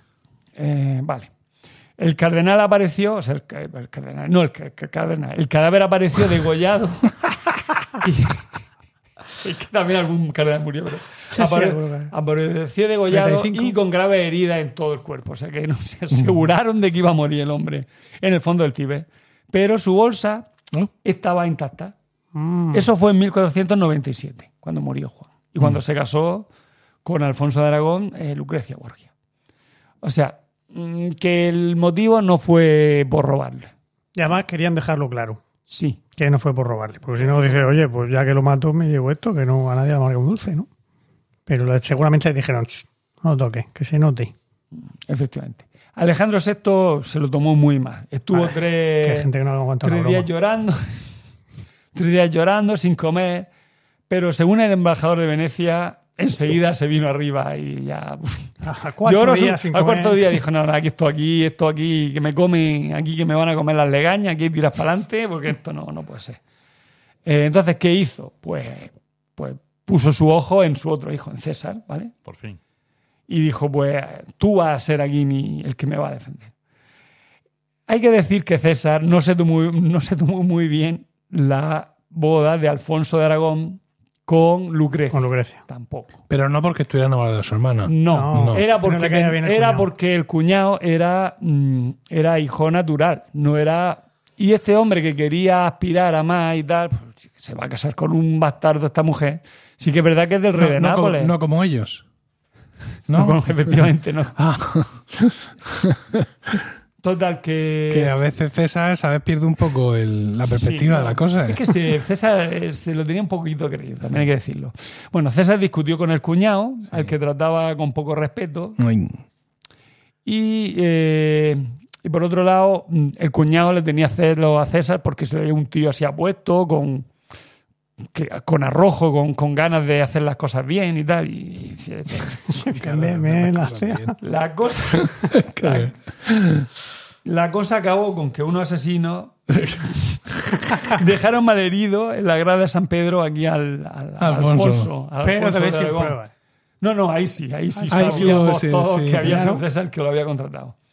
Pero este va a acusar a César y además no solo lo acusó, dijo, has sido tú. Y el otro, "Pff, bueno, pues no te digo que no, ni que sí, pero vamos. Pero Ni encima, ni mm, el tío que estaba, el Alfonso que estaba todavía convaleciente, no se le ocurre otra cosa que coger una ballesta y César que se estaba paseando por los jardines vaticanos, le pegó, le lanzó una flecha, pero Falló. falló. Ay. Error. ¿Qué hizo César? Bien. Otro que tampoco sabe. Hondonada de hostias al cuñado. Efectivamente, ¿qué hizo? Pues mandó a un criado a las habitaciones del duque Sí. y lo degolló. Ahora sí. A la vete para allá y le cortas de mi parte el cuello. Que, eh, pues claro, y ahí aumentó a ojos de toda Italia los méritos como hombre de Estado, por un lado. Pero dijo, tía, los tiene, los tiene bien puestos aquí el amigo He César. aquí un gobernante en el que poder confiar. Pero también dio un motivo real para que se le pensara, o sea, para que, o sea, para que dijeran, este no es muy de fiar. Se bueno, al, al contrario, es muy se- confiable. Se opina que el motivo real no fueron, porque claro, decían, se decía, se comentaba que otra vez que César tenía celos del nuevo, del nuevo marido de Lucrecia. Pero no, en realidad marido? No, no. el motivo real fue que la- le interesaba una alianza, la, la alianza con la Casa de Aragón dejó de ser beneficiosa para la familia. Nada, que no. Que Forza no. Aragón tampoco. Siguiente. Bien. Ahora vamos a ver. ¿Qué vino después? el- uy. César, no, sí, después viene uno con el que ya se va a quedar, pero No. vamos a ver, a ver, también ya que estamos hablando un poco de César, que César el tío era un hombretón. Uy. Estaba súper- era un tío súper fuerte, ¿no? Era fortísimo. El tío escapó de la sífilis en 1497, fíjate, en la misma época en la que le tiraron el, el- el dardo, ¿vale? Y su médico, Vaya año. Fue un año difícil. Sí. su médico, Gaspare Torelle, le dedicó su tratado sobre la pudendagra, que es que la pudendagra es la sífilis. ¿no? Una manera de decir la sífilis. Considerándolo un, un bienhechor de la humanidad, porque gracias a él se arrojó mucha luz de cómo, que cómo se podía curar este, esta sífilis. también conocida como morbo gálico. Acabo de decir tres nombres de la sífilis aquí, en un momento. Sí, Morbo gálico. Morbo gálico. Bueno, Ah, volvemos a Lucrecia. sí. Que claro, estaba. Lucrecia estuvo, estuvo viuda, no estuvo viuda más de un año, no duró la cosa. Con 22 años, había perdido ya dos maridos y ya lo casaron con Alfonso de Este, Claro que sí. duque de Ferrara. Que Porque este sí que ahora era- sí. La este sí que de mora verde en la piel, no, de mora roja en la piel con mora verde se quita. Efectivamente. Sí. Este sí que, este sí que era el duque de Ferrara, tenía. ¿Alfonso? era Alf- potente. Alfonso has dicho Alfonso de Este. de este. Ah, ¿Este? claro. Ah, ¿es en agudo? He dicho de este. O de este. No sé, no O sé. otro, yo qué sé. Siempre he dicho de este. Yo siempre- O de este, pues lo que sea. Era el duque de Ferrara, como han dicho. Este ¿Dónde? es, este es el suegro Ah, de, De- Carlos Gesualdo, ¿Ah, sí? padre de Leonora. ¿No? ¿Tú que sí? No sé. Tú sabrás. Yo creo que sí. Entonces la madre de Leonora es Lucrecia. Este es el famoso ¿Eh? Dux. La madre de Leonora El que le hicieron el, el motete y la misa Dux. Eh, No sé, Hércules, Hércules Dux. Dux Ferrari. Ferrari. Creo que sí, creo que sí. Pero no lo sé, míralo a ver. No, es que No, no no sé. cómo los siguientes sois capaces de seguirnos, ¿eh? Con, con nuestro, con nuestro mm, vasto conocimiento omnímodo de todo. Basto, basto, basto con B. Voy a buscar lo de Gesualdo. Pues hay que decir que mientras yo te digo que Lucrecia mm, en Ferrara acabó sus días allí sin matar a nadie, fue muy querida por su marido. No, no dio, nadie. Por no matarlo, ¿no? Digo, Sin matar a nadie como, como, como virtud. no dio escándalo alguno, ¿vale? Nada. Eh, murió a los 39 años tras haber Muy dado pobre. a luz a su décimo hijo. Madre mía. y con el aprecio del todo el pueblo de Ferrara, ¿vale? A la que la llamaron, el pueblo de Ferrara la llamó la madre del pueblo. No, hombre, ya te digo, claro. Con 10 hijos. Bueno, Qué tía. hay que- Pobrecita. bueno ah, volviendo a los crímenes de los Borgia, después de ver que, que realmente Lucrecia fue un- una marioneta en manos de, de su destino. hermano y de su padre, ¿vale? Ah, eh, bueno, los crímenes de los Borgia hechos con disimulo, ¿vale? Sí. Eh, o sea, había crímenes que hacían sin, sin ningún disimulo. Sí, como el aunque- del segundo marido. Sí, de- pero también, ah, también se le- cada vez que moría alguien, en cuanto moría alguien, ¿vale? Esto Eran los Borgia. Sí, decía esto han sido los Borgia. Eran famosos, decían, por el veneno, ¿vale? Pero eh, es dudoso que estos tuvieran una receta tan eficaz como para enseguida echarle el veneno que la palmaran. Porque, claro, decían, no, esto. mm, Alguien que moría, veneno que habían sido de los Borgia, ¿vale? De hecho, en Venecia había una receta que por lo visto funcionaba mejor, que era una receta con antimonio, arsénico y acónito, que era muy eficaz, pero aún así... Porque con arsénico solo la cosa no. No, Eh, es que que se tardaba mucho, se le quedaba la lengua morada, se notaba. Pues esa era muy eficaz, pero aún así tardaba más de un día en palmarla del todo, o sea que no, no era eso tan radical, ¿vale?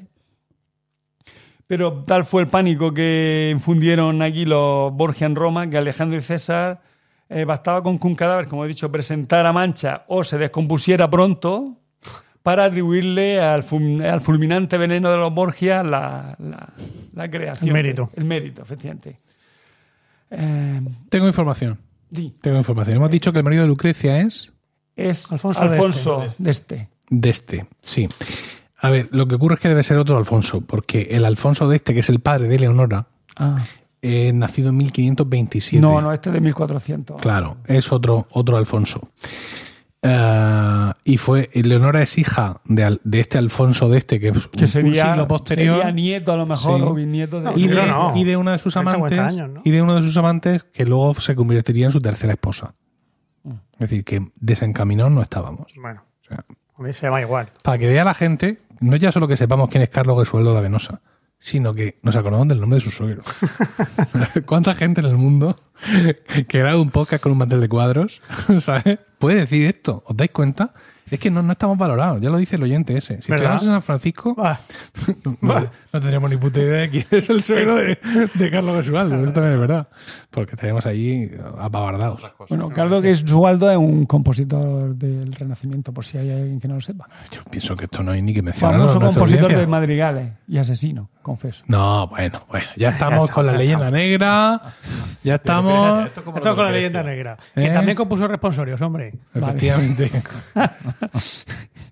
Bueno, lo que peor le sentó mm, a los romanos fue, y sobre todo a Alejandro, fue la acusación de que creó un Estado, o sea, lo que hizo Alejandro fue crear un Estado, la Romaña, ¿vale?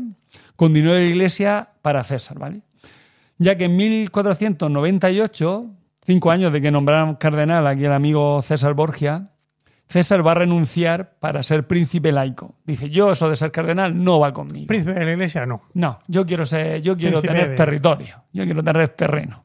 ¿Vale? No le vale Entonces, con una iglesia en Roma. Eh, ¿qué hace este hombre? Pues va a pasar a Francia, se va a casar con Carlota de Albert, que era hermana del rey de Navarra, y se le nombra, gracias a eso, duque de Valentinois. Por eso le llaman a él César el Valentino Por ser duque de Valentinois. Y va a empezar una carrera para conseguir un estado, ¿vale? Con el dinero que le van a prestar el, el papá, o sea, Alejandro, y El papa. con el papa, el papa y papá, Papa. otra cosa, y con la ayuda de Francia, porque claro, si ya habían parentado con los franceses, ¿vale? Eh, porque resulta que Francia, como hemos dicho, invade Milán Ujú. y el César, César Borgia, que era un general súper bueno, lleva sus tropas allí y le apoyan, o sea, con el apoyo de César Borgia, le ayuda, digamos, a- al papa, digo, al papa, Al francés. al francés, que se llamaba, ay, que, que no me acuerdo el Le nombre ayuda a limpiarse rey. a los Sforza, El rey, no me acuerdo. Entre cuál- ellos su antiguo cuñado, al que- Luis XI. al que se rumorea que él mismo pasó a cuchillo en la batalla, aunque no hay pruebas de que esto fuera, fuera así. Entonces, con la ayuda de. Como ya le apoya, ¿no? Le apoyó. mm, Apoyó a Francia, pues Francia dice: Venga, pues yo te voy a apoyar un poquito a ti también. eh. ¿Qué hace? Pues. mm, con el dinero de, de papá, papá. Con, con, eh, digamos que contrata a unos condotieros y a unos señores y a unos. ¿Cómo se- ¿Cómo se llama aquello del, del juego que del Maquiavelo? Los- Es que esto es Maquiavelo. Es que Sí, sí, por eso. Los, ay, ¿cómo era aquello? los- los mercenarios aquellos de, No recuerdo. suizos, no sé qué, suizos. los- lasquenetes. No, No, no, no. Bueno, da igual, perdona. Luego, luego me vendrá. si es que todo esto es. Esto es Ya, ya, pero me estoy acordando todo el tiempo del, del juego ese, del Maquiavelo. eh. Bueno, pues mm, contrata unos condotieros y además se trae de allí de, de- de Francia, que se los deja a su cuñado, eh, 4.000 4.000 gascones. ¿vale? Que son de Gascuña. Sí, Bueno, negro, 4.000 claro. señores de Gascuña, que por lo visto son un poco brutos, los de Gascuña. Y, y- Todos lo sabemos. bueno, entonces, inicia una campaña contra Imola y, y, y Forlì con mercenarios, como hemos dicho, con esta gente, ¿vale? Y al año siguiente, 1499, va a conquistar, una vez que ya conquista Imola y Forlì, eh, que, que es famosa también, igual que Pésaro por su equipo Sne- Snydero y Pésare, Forlì por el filanto Forlì. No sabía. Y mola por el circuito de... Ah, pues Eso te iba a decir. Eso me suena a mí. Esto, me suena de, ju- de, de equipo de, de baloncesto de la, de la Liga Italiana. Bueno, entonces, el año siguiente, como he dicho, va a conquistar Firenze, Rimini y Pésaro. Mira, Pésaro, el, del, el de su. Es de Su su, excuñado. sí, su primer excuñado. Eh, Entonces, el Papa lo va a nombrar después de que haya conquistado todas esas zonas que son de la Romaña, son ciudades de la Romaña, lo va a nombrar duque de Romaña. Bien. En 1502 se apodera de Urbino y ¿cómo lo hace? Mm. El tío le manda una carta al duque de Urbino, ¿vale? Diciéndole, oye, me tienes que dejar que pase con unas tropas Anda. porque quiero... mm, Como Napoleón. Como Sí, Napoleón. Sí, efectivamente, como Napoleón en España, porque quiero tal. Y yo te voy a dejar, le manda así, en esta carta que te mando, te mando aquí a estos soldadicos, que sé que tiene un pueblo, una población que está un poco rebelde para que tú la pongas en su sitio. Y el otro, pues no, no temió la ñagaza. Qué bien. Y dijo, Qué pues, majo. pues muy bien, pues me voy a ir con unos amigos por ahí, de cena. ¿Qué, qué fue eso? Se dejó. Se fue por ahí con unos amigos de, de cena y aprovechando esto, este que tenía espías en todos lados, que se ha ido, que ha abandonado Urbino. Entró allí el, el César Borgia en Urbino sin dar un, sin pegar un, iba a decir un tiro, pero un lanzazo. Bueno, en aquella época también había Eh. tiros, arque- arcabuzazo. Eso sí, aprovechó ya que estaba en Urbino y como a lo mejor iba un poco corto de dinero, dejó que, que hicieran ahí un saco en Urbino. Que saquearan la ciudad. Qué malo. Y el otro, mientras tanto, cenando, claro. El otro se- O- volvió al día siguiente. El otro dijo, uh, yo creo que ya no volvió. No sabemos más de. Bueno, en esta época hay que decir que mm, Florencia mm, vio la vio pues eso que había engañado al otro, no le sentó muy bien, pero le dijo César, mira, o amigo mío puede ser o mi amigo o mi enemigo, tiene las dos opciones. Y Florencia dijo, pues casi que prefiero ser tu amigo y somos aliados.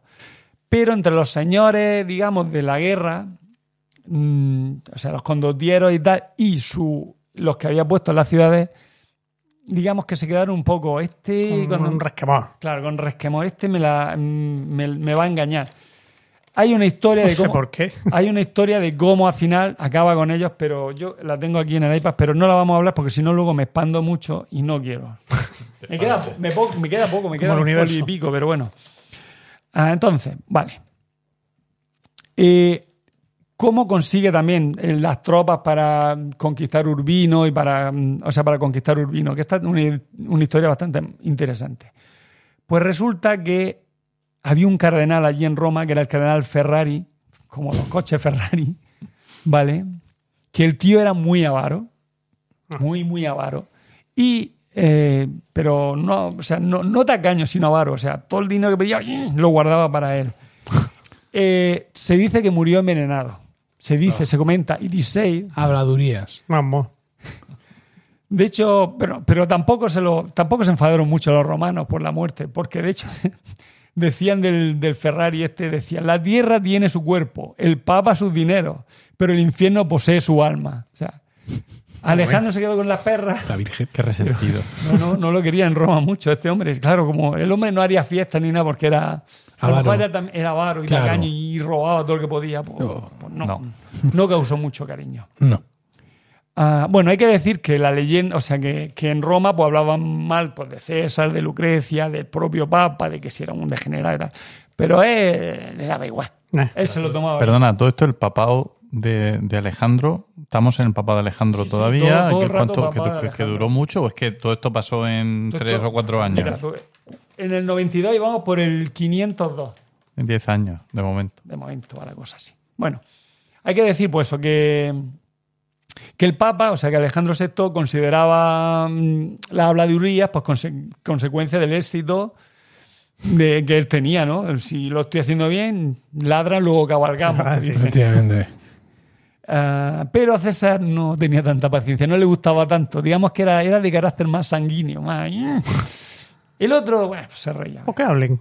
Y este. Mm, vale, de hecho, de- esa libertad, o sea, eso que la gente hablara, pues contribuyó a, a la leyenda negra. Se le llamaba el anticristo, el segundo Mahoma, pero él no, él no, él no, nunca se enfadó, ¿no? De hecho, cuentan que le gustaba que, que por las mañanas, cuando él se levantaba, le leyesen lo que iban diciendo por ahí o lo que habían escrito por ahí, ¿vale? Todas las calumnias que contaban para, para pues hacía sus chistes. Ah, mira, pues dicen que esto. Se reía, que el hombre se lo tomaba bien. Ah, también hay que decir en su descargo que el hombre ah, era muy liberal en ese sentido y además no, no hubo persecución por herejía o por la exact- o porque hubiera predicadores que exaltados de- de- diciendo este es el anticristo, no sé qué. Hay que... De hecho, en de esa época era Sabora- Savonarola. El único que el único al que no le gustó y, le, y lo excomulgó y luchó contra él fue Sabona- Savonarola. Pero otros, como- otros, tengo aquí otros, no, eh, los tengo aquí apuntados a después cuando... Así, San Bernardino de Siena o San Antonino, es que también eran predicadores del mismo estilo. Mm, eso, los dejó un poco en paz. Ah, Que, que luego vino otro papa y lo canonizó. Sí, porque se ve que, bueno, pues sí que, era, es que eran santos varones que hablaban por la. O sea, querían que, que la ortodoxia de la Iglesia Católica y tal, pero este hombre, pues como que le daba igual. Pues sí, pues venga, pues bien. El único fue, como he dicho, Savonarola, que ese no fue canonizado. No. Y es porque el Papa mm, lo, lo quiso reducir porque molestaba a Florencia, era el que estaba ahí en Florencia dando, dándole la, la, La la turra. barrila ahí. eh, Pues, total, que dicen, este, hay que quitarlo de medio. Pero la historia de Savonarola es otra historia, que ya, si acaso la contamos en otro momento. Sí, hacer La traigo otro día.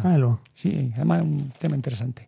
Bueno, Alejandro, como hemos dicho, mm, Alejandro atacó a los varones rebeldes de los estados pontificios, porque encima, claro, en sus estados pontificios también se. no en la Romaña de César, sino también había algunos que, que, se, que, no, que querían independizarse y tal, ¿vale? Y lo que hizo fue obligar a César a que dejara la Romaña para defender al papado. Lo nombró el príncipe de la iglesia, no príncipe de príncipe, sino el defensor de la iglesia. Pero, y pues eso, pues claro, pues si mi padre me lo dice, pues me lo tomo en serio. Pero al morir Alejandro, se va a quedar, tío, agarrado a la brocha, por se lleva en la escalera. Pobre hijo mío. Ah, se dijo que, el- que Alejandro y César tomaron el veneno, de, o sea, murieron. O sea, que Alejandro murió porque en una cena tomaron los dos, Alejandro y César, el veneno por equivocación que iba destinado al cardenal Cornetto. Fíjate como el instrumento. Como el helado. Pero, ya- sí, también. Ya que los tres enfermaron en esa cena, pero solo murió el Papa, el Papa Alejandro. sí. Sí, claro, tanto al cantar a la fuente que al final.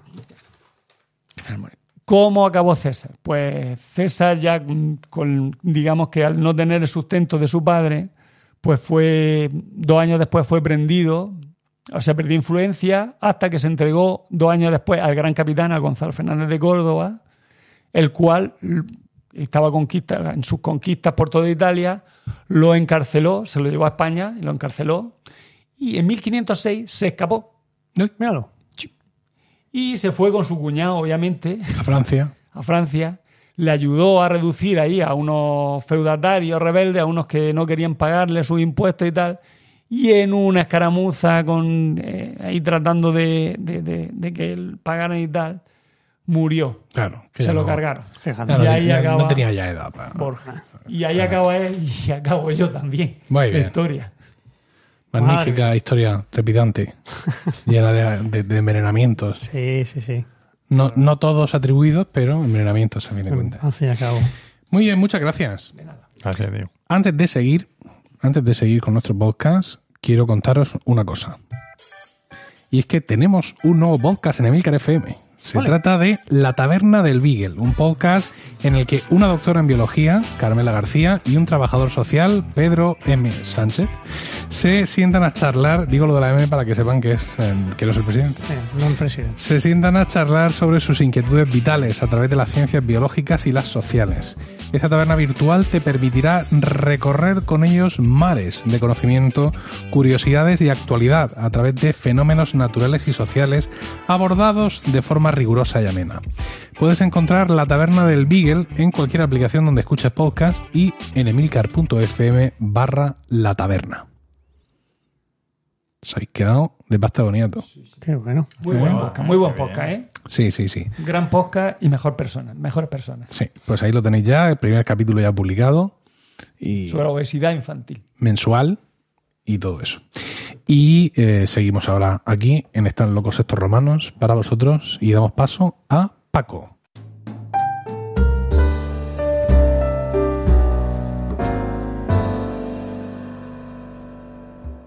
Y dinos, Paco, ¿de qué nos vas a hablar hoy? Bueno, pues eh, no sé si estaréis de acuerdo conmigo. Sí, Vale, Sí, empezamos. Estupendo, pues ya está. Estamos eh, en la era del entretenimiento, o no, o quizás sí. Sí, sí. sí, sin Totalmente. duda, sin ¿no? duda. Nos entretenemos en general mucho. Sí. Eh, y además esto no lo decimos nosotros, esto lo dice nada menos que Byung Chul Han. Hombre, sí, sí, el Chunhan. Eh, bueno, no haría falta, pero no, por si acaso algún oyente... Habrá alguien Yo sí lo sé, yo sí lo sé. Un filósofo coreano. El filósofo coreano. Hombre, a mí, a mí ya me he leído varios libros suyos. Toma, ¿Cómo, cómo- cómo Toma que, tomate. cómo que varios? Varios, varios. Te has leído varios libros. suyos. Varios libros suyos, sí. No me dejas de sorprenderme. Yo me estoy leyendo uno de, un, de uno que se llama Clay Cuser, que es un machista tremendo y es de los años 70, y de, de, de tiro y de, y de aventura. O sea, ese es mi nivel. Bueno. Pues vale. Venga. Pues eh, nos dice que, que hoy en día para, para ser o sea, para ser, para sentirse uno realizado, para tener eh, también a ojos de los demás esa realización personal, tiene que ser divertido. Ser, serlo y, y también, o sea, serlo al- hacia el exterior y, y- y divertirse, ¿no? Eh, y esto se extiende hasta el trabajo y hasta la educación, ¿no? Ahora los profesores, pues si no gamificas, ludificas y ¿no? tontificas, ya no eres un profesor bueno. Pero es que ahora lo que nos mola a todos es ver como los de Google han puesto una esa de billar y juegan al frisbee mientras están pensando en cómo sacarnos las perras, ¿no? Entonces, eh, todo para ser y realmente tener, eh, tener respeto y tener entidad tiene que ser divertido. Eh, en otro ámbito, pues el cine. En el cine ya parece que el cine tiene que ser de Marvel o, o la gente no lo ve directamente y esto es lo que genera o causa grandes enfados entre lo- las vacas sagradas del cine. Algunos porque se niegan, por ejemplo, Tom Cruise se niega a entrar en esa... De hecho, no sé si habéis visto Maverick. ¿Habéis visto Maverick? No. No. Pues deberíais. Arte y ensayo, ¿no? Deberíais. O sea, que Tom Cruise no le gustan las películas de Marvel. Porque, claro, Misión Imposible es... Sí, pero hay una Truffaut. cosa, hay una cosa en... hay una cosa en ¿Eso, Maverick. eso te dio algún efecto? De- No, no, lo he hecho yo solo. Bueno. Es que como aquí hay cierto eco, que Ya, tengo, ya. por cierto, tengo encargados unos tapices renacentistas, Ah, porque me parece indigno que en esta casa de Milcar FM el estudio, el estudio 2 tenga este eco. sí, nada, es que no hay derecho. Pues Maverick está muy chula y Sí. las escenas de acción han sido todas rodadas realmente por ellos en aviones de verdad Sí. y con todas las, las fuerzas G estirándole la piel hacia hacia atrás y, y subiéndole la sangre a la cabeza. O sea que, y bueno, hay escenas realmente impactantes. La peli Sí, está chula. Misión Imposible también es el que hace la Sí, pero Misión Imposible, bueno, en- aunque fuera en la última, pero tenía 6 o 7 años menos. Ahora es que tiene 65 y se cuelga de un avión así con una No mano mientras el avión va. 65. No, pues No, 60 ses- tiene. ¿eh? 60 sí, Me pero andará. Yo, 65 yo, no tiene. yo con 50 no hago esas cosas. Pues yo, yo no las hacía con yo no- 20, por quiero eso yo no decir. soy Tom Cruise. Claro. Claro. Ni falta que Porque te no hace. será por otras cosas. Eso. Eh, y es verdad que lo lo cierto, y aquí seamos sinceros, Diego, te miro a ti, pero podría miraros a los demás. eh, ¿Quién se para hoy a ver una película profunda, intensa? Yo no. Se ha muerto ahora Godard y todo el Eso mundo, ay, se ha muerto Godard, qué Ah. pena Godard. Cuando has dicho pena, lo de las Godard". vacas sagradas, digo, claro, mira, Godard se ha suicidado por eso. O Julián María. Pero se ha suicidado, Digo, efectivamente. Julián no, no, Javier, Javier María. María. Pero Julián Oye, no, Javier, Javier, Javier. este hombre ha Te muerto. metas con Javier María. man. Ay, es que un poco... Buah. Pues Javier María está para también para. por Dios. Justo había empezado yo hace tres semanas a leerme la primera novela de Javier María que me leí en mi vida. ¿Qué Hace dices? tres semanas, y ahora veis se muere el payo. ¿Cómo se llama? Ahora ya parece que te la estás leyendo porque se ha muerto. Claro, novela? ahora ya. Pues ya no te la leas, espérate dos años. Isla. Oh, grande. Eh, está muy chula. Es de las últimas, no Sí. es de las más famosas, no, No. es todas las almas, ni corazón no es tan Corazón tan blanco. ¿Habéis leído el principio de Corazón tan blanco que ha aparecido ahora mucho en los obituarios de me esto? parece que sí. No. Es absolutamente acojonante. O sea, son. Yo qué sé, eh, media página. Te condensa, es un Uf. Sí. Bueno. Muy grande. Javier María es muy, grande yo- y no, no es aburrido en absoluto. Yo ¿No? tengo- Ah, pues lo voy, no. voy a Te leer, digo voy a una cosa, Diego. Bueno, Corazón tan blanco. Otro día hablamos Corazón de Javier tan María. Empieza con Corazón tan blanco. Vale. Entonces, eh, pues eso, que las pelis estas, de- ponéis a Dreyer vosotros, cuando ponéis a ver por la- los sábados por la tarde cine con vuestra Ah. mujer, os ponéis Dreyer, ¿no? Or, Ordet, las películas estas en blanco y negro, La muerte y la doncella, to- todas esas. Ah, la muerte de la doncella me pero esa no es de encanta. Dreyer, pero Ya. bueno. A, ver, a mí lo que me pasa es que estoy como, como muchos de nosotros y por la época que tú dices No, que claro, vimos, ya no, estoy no, consumido no, por sí, las series y, Bueno. y he sustituido el, el cine por las series. Pues a eso iba, porque dentro de la edad del- de la era del entretenimiento se podría hablar de la era de las series, ¿no? Sí. Claramente. O sea, hemos evolucionado. Primero entramos, o digamos, el entretenimiento hubo una época en que era mayormente, mm, bueno, la lectura o en sus formas escritas, ¿no? Y, y luego pasamos a la era de lo audiovisual, que es la que el cine ha predominado, pero ya estamos claramente en la era de las series, ¿no? Eh, ¿Por qué triunfan las series? Buena pregunta. ¿Por qué triunfan las series, Emilio? Pues porque nos dan lo, que queremos multiplicado por mucho. Es decir, a mí, ¿a quién no le ha pasado ¿no? el estar leyendo? A mí lo hemos comentado, lo he comentado yo aquí en el podcast, ¿no? Lees un libro que te ha gustado tanto que cuando acabas te sientes huérfano porque tú quieres seguir viendo qué pasa con esos personajes, ¿no? O sea, una vez que hayan pasado por todas estas putadas que les han ocurrido, yo quiero, quiero verlos felices, quiero ver cómo avanzan, qué más cosas les pasan en sus vidas y las series te, te proporcionan esto, temporada tras temporada. Quiere seguir viviendo, viviendo con ellos, viviendo sus vidas. Sí. Como si fuera de verdad, como la película aquella Boyhood, ¿no? Que, que se, esa, esa, hablando de películas así plomizas, gustó. No la vi. No, no Ah. tuve estómago para verla. no, pues eh, se, se grabó durante 12 o 13 años de la vida de un chico. Entonces, es una película grabada en tiempo real. Pero no dura 12 o 13 años la película, dura dos horitas y media. Es interesante, ¿no? Lo que le pasa al chico. Bien. eh, Yo pregunto, sí, pregunto, sí, pregunto, pregunto. no No es- estoy siendo irónico, pregunto. La verdad es que no recuerdo bien, pero recuerdo que no me resultó pesada. No sé. No, porque es, es como, no la he visto, pero me da la impresión de que está en la línea de esta de Licorice Pizza, esta que ganó a un Oscar, no hace, o sea, que, que retratan todo de una manera muy, muy neutra o muy mm, sin filtros, ¿no? O sea, la vida pues tal y como más o menos viene siendo. Y parece que eso es ahora lo que, lo que se busca en cierta corriente cinematográfica. ¿Por qué muchas plataformas están volviendo a, a publicar capítulos se- eh, de manera seriada, es decir, con distancia entre un capítulo y otro? No, no sé, o sea, no he hecho una- un estudio. Está pasando con algunas series, no sé si con Hmm. todas, pero con las, digamos, los, los pelotazos de cada canal. el Los anillos de los poder. anillos de poder, tal. Los dragones. El dragón de no la sé casa qué. del dragón, sí. Bien. Porque For all the man, en, en- a ver, esto, esto, esto digamos que es, es como el patio de mi casa, ¿no? Que, que es particular, efectivamente. Eh, hay una cadena que es Netflix que esto se niega a hacerlo en redondo. O sea, Netflix, incluso sus grandes lanzamientos, los sigue sacando todos de, Ah, de bueno. una tacada.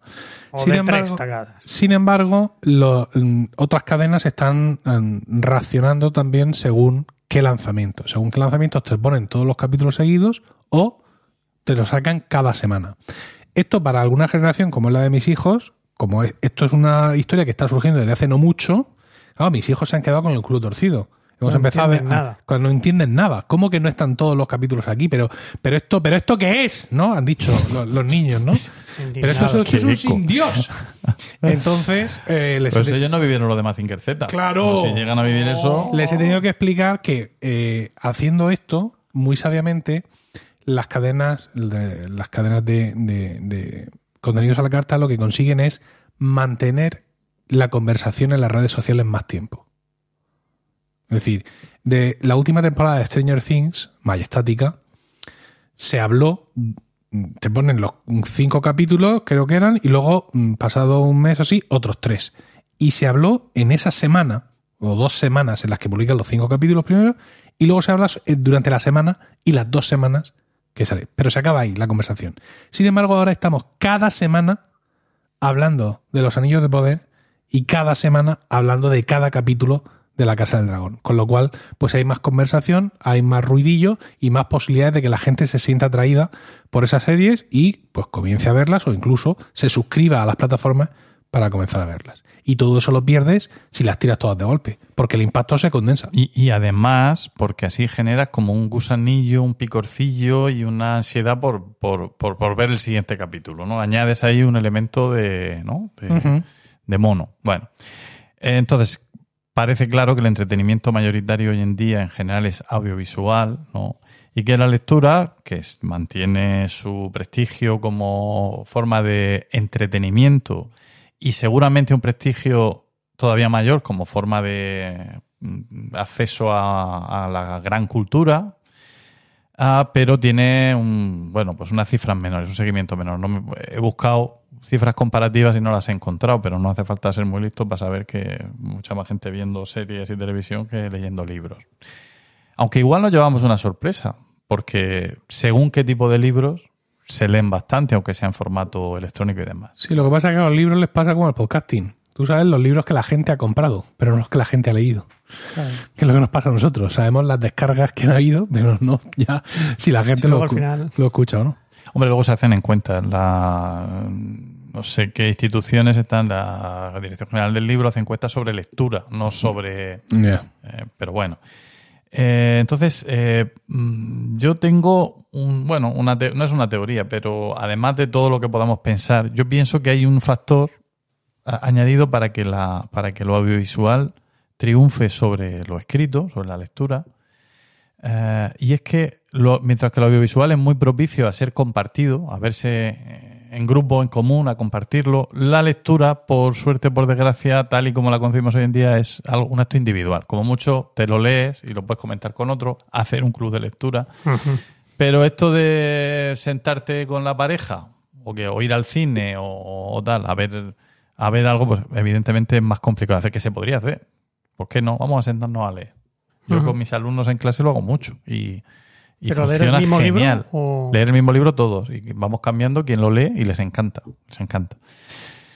Bueno, pues así como hay claras, evidentes diferencias, luego hay también teorías por ahí neurológicas que si es que la imagen llega y si le retenemos el 90% de la información, que es mentira. Yo veo una serie y luego me- a los cinco minutos preguntas, pero entonces ¿quién ha matado? Y ya es que ya ni me acuerdo. A mí se me van de la cabeza las cosas. Pero bueno, según las empresas que saben de esto, dicen que, que es así. Tienen cosas en común. Y es que se basan los dos medios en la narración. O sea, hay una serie de normas que tienen que ver con la narración y que eso funciona igual en ambos ámbitos.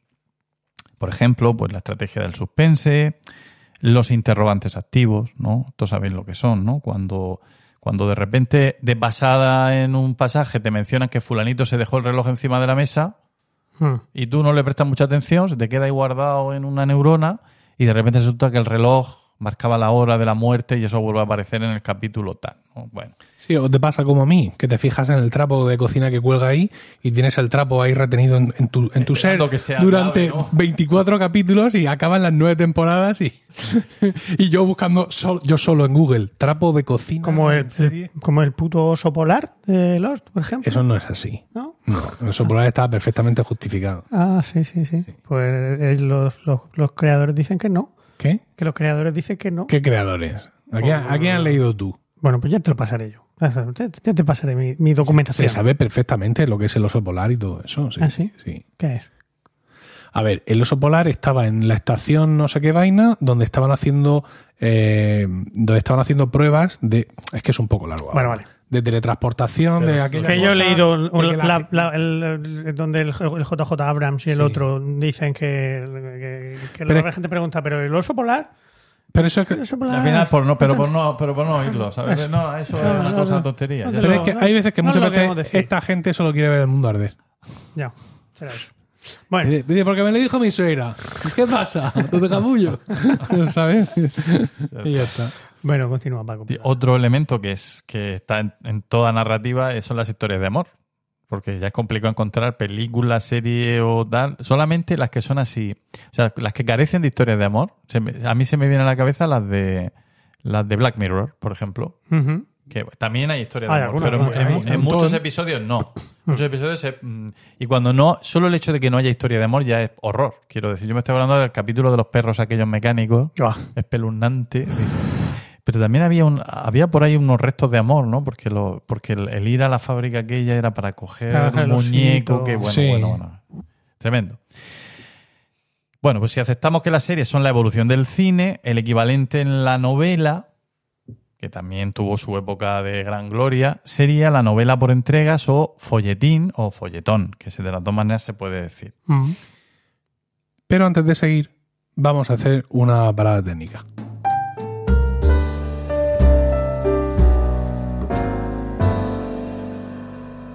Y bien, ya estamos de vuelta tras subsanar un pequeño problema técnico y continuamos con Paco. Sí, pues decía, me he quedado con el folletín, que, que es el equivalente a la serie con respecto a la novela, ¿no? Porque, eh, bueno, se llama folletín o novela por entregas, no es exactamente lo mismo. El folletín sería eh, un texto que está inserto en otra- una publicación de carácter periódico y que normalmente pues, se podía recortar y conservar y en el que mm, se podía, normalmente se incluía algún tipo de narración más larga. Entonces, esos textos se iban coleccionando y al final uno, comprando ese periódico, pues tenía, tenía una novela o, o algún texto más largo. Y la novela por entregas era independiente de cualquier publicación. eh, o sea, el método era publicación periódica, pero independiente de un periódico como tal, si simplemente se publicaban capítulos, ¿no? Que los autores normalmente iban elaborando un poco exactamente sobre la marcha, ¿no? Y eh, eh, escuchando y, y haz- y teniendo el feedback de las reacciones de la gente, yéndose, se disfrazaban con un gabán y unas gafas de sol y se iban al bar a ver lo que, a ver lo que comentaba la gente sobre el, el último capítulo, ¿no? Y allí pues iban ajustando y modificando. Alejandro Dumas era Sí, de sí, esos, ¿no? sí, sí. El siglo XIX, en realidad, la mayoría de la gran novela del siglo XIX eh, es novela por entregas. La palabra, el, el, eh, nombre Eh, nombre es- viene del francés. eh, bien. Eh, fe- Feuilleton, más o menos. Que es el diminutivo. es el diminutivo, que esto es una cosa que me llama la atención, que en francés. Iba a decir yo folletón, pero de, de coña, ¿no? No, no, no, pues feuilleton. Feuilleton. Se ha escrito feu, feui. Hombre, por supuesto, por supuesto, sí, sí. Bien, es que es el diminutivo, ya digo que me llama mucho la atención que un diminutivo acaba en ton. Miguelón, Miguelón no era... No era un diminutivo. pues, bueno, diminutivo es feuillet, hoja, página de un libro. O sea, sería algo así como hojilla. Hojilla. Hojilla. Sí. Al principio en castellano se le decía, ¿por qué está todo el mundo todo el rato mirándome con una sonrisilla? Estoy interesado en que me cuentas. Bueno, no sabes dónde voy a ir a parar. Ya verás. Digo que mm, eh, sí, que al principio en castellano se usó el término folletón, tal cual, ¿vale? Claro, pero- alguien dijo, oye, que eso no suena diminutivo. Después pusieron folletín. Y ahí ya se quedaron a gusto. Ahora. gran ahora sí. Para mí, gran curiosidad. Y es que el hojaldre se llama pate, pasta, feuilleté. Pero cuando pides hojaldre, recordadlo. Hasta follete. Pasta ahojada. Claro, claro. Claro. Mil hojas. Feuilleté. Bien. Pedimos disculpas a nuestros oyentes francófonos Ajá. por la lamentable No, no, que se jodan. Hombre, no vamos ahora. Ahora, a- bajarnos no, no, de nuestra de nuestra francofobia. ¿Sabes? No vamos ahora aquí a decir qué tal, ¿no? Bueno, Eh, claro, el, el tema de la publicación por entregas estaba muy bien. Venía muy bien a todo el mundo. Le venía bien al empresario, que sacaba una, muchas más perras que vendiéndola entera. Porque claro, si una novela tenía 50 entregas y cada una valía un florín o un real, pues eran 50 O reales. un, mientras duca- o un ducado. o un ducado. Eh, la vendía toda junta, igual le sacaba 10 nada más. Sí. Al autor, pues porque le daba tiempo. Claro. Le daba tiempo. Si es que la quiero para allá, la pero quiero ya- para allá, pero escucha. Y no cosa. inviertes en lo que no funciona. Y además podía corregir, podía corregir. Eh, y al público que normalmente no se podía permitir adquirir esa novela, pues decía, ay, qué bien. Dice, fíjate, si solo cuesta, cuesta un- solo, solo me ha costado un florín, un florín. Eso es como el, el pagar el iPhone a plazo sin intereses. Exactamente. Ah, igual. y al, al final no se daban cuenta de que habían pagado cinco veces más por el Salvo que yo, yo, sí, yo sí me doy cuenta. Yo sí me doy cuenta. Lo tengo, lo tengo en. Bueno. Ah, y luego además había que encuadernarlo, porque cuando tú comprabas el libro te lo daban encuadernado, pero luego esto había que llevarlo que las tiendas de encuadernación fue la época dorada, ¿no? Había que llegar con los... Yo no sé vosotros, pero yo me acuerdo de mi abuelo, bueno, de mi abuelo no os vais a acordar vosotros, claro, No, no, no. de hecho, yo iba a decir que yo me acordaba de mi abuelo. Cuando la época de los fascículos, mi abuelo era un coleccionista de fascículos impresionante. Sí. Y, y todo lo que salía lo coleccionaba. Y, y luego te encontrabas, claro, no, nunca, cuando, cuando estás llegando al final de la colección, te das cuenta de lo que has hecho y dices, ¿qué quiero yo aquí? 200 fascículos, ya lo encima los tengo que encuadernar y me he gastado esto, te cabreas y la guardabas de cualquier manera. Entonces nunca llegó a encuadernar todas Pues aquellas mi abuelo, al contrario, mi abuelo eh, compraba TVOs. Ujú. TVO. Entonces, pues mi abuelo sí se lo, lo llevaba al, al padre de Beni, ahí en Blanca, a que se lo encuadernara. Y, y de- la herencia palpable de mi abuelo, pues son, pues como no sé si 20 o 25 mm, tomos de, de TVO. Yo he contado alguna vez que el regalo que él me hizo en mi octavo cumpleaños fue uno de sus tomos de TVO, que yo esos tomos los leía con avidez cuando iba a casa de mis abuelos. Y llegó a, a- a la fiesta de mi octavo cumpleaños y me dijo, toma, para ti. Y yo me senté en el sofá y me puse a leérmelo y ahí me quedé todo el resto del cumpleaños. Y luego, pues, mm, mm, cuando mi abuelo falleció y también, pues, cuando ya la, la casa de los abuelos la desmontamos porque mi abuela se fue a vivir a otro sitio, mi tío Celso, su, su otro hijo aparte de mi, de mi madre, fue tan, eh, tan amable de darme a mí todos esos tomos. Que los, te- Eso los- es un los- tesoro. Sí, sí, sí, los tengo todos ahí abajo. Además, es curioso porque él coleccionaba desde el, el TVO más primigenio, de las primeras ediciones, con dibujos como muy, muy complicados, ¿no? Un dibujo muy pequeño, mucho texto, tal, hasta la época, digamos, más postrera del TVO. Con lo cual, a través de los tomos que tiene mi abuelo, puedes ver la evolución del TVO como publicación y, y también la evolución de los personajes. Porque, por ejemplo, la familia Ulises, que es uno de los personajes del TVO, los primeros cómics de la familia Ulises son, son esos, son muy primitivos y luego ves cómo evoluciona el dibujo y los guiones hasta los últimos números. Y él sí los encuadernaba. ¿Y qué hice yo?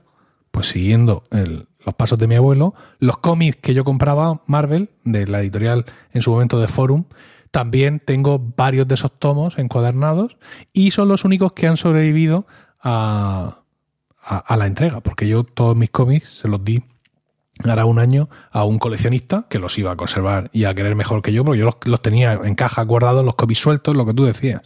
Y me he quedado precisamente los que encuaderno. Los que encuaderné, los que me encuadernó el padre de Benny, Claro. allí en, en Blanca. Bonita historia, Emilio. Gracias. No, está muy bien. Bueno, pues... eh, Soy expansivo, lo siento. te- no, te- ocupar Este- todo. Este, este es tu podcast. Soy como, el, tu como el cementillo ese que Como- se echa. Que, que como se- un gas. que da- Sí, sí. Se hincha. Bueno, pues eh, claro, se, produjo una ingente cantidad de novela por entrega y folletín durante el siglo XIX, eh, no solo en Francia, sino en otros países eh, civilizados como España e Inglaterra y demás. Y mm, la mayoría, en la mayoría de los casos, se trataba de títulos, eh, bueno, digamos, de, de- poca cal- calidad literaria, con todas las comillas que se quiera poner esta expresión, ¿no? Eh, títulos como El llanto de una hija, La esposa mártir, ya me apetece leerlo. Secretos de la honra. Es que no esperaba menos. Es que los títulos son brutales, porque ahí hay una Sin madre, ¡Oh! el sacrificio de una madre, no, la- claro, no puede ser la misma. No puede ser la anterior, claro, efectivamente. No es un Bueno, spin-off. o a lo mejor la sacrificaron y por El- eso quedó claro, sin en la madre. primera parte. Su continuación lógica, un hijo natural. Un Uy, hijo natural. madre mía. Serían los, los equivalentes a los culebrones o a las teleseries Sí. De los domingos por la tarde en la sexta, por ejemplo. El público de estas novelas pues se ha defini- definido como poco exigente eh, y también se ha considerado literatura para señoritas. Eh, la mayor parte de los personajes femeninos de estas obras pertenecen al mundo del trabajo, obreras, sirvientas, costureras, planchadoras. La mujer rica, la mujer con buena situación económica, se describe como dura, cruel, avarienta. Es decir, que el público al que estaba destinado, evidentemente, era un público también de, de baja condición, que, que se iba a identificar con esos personajes.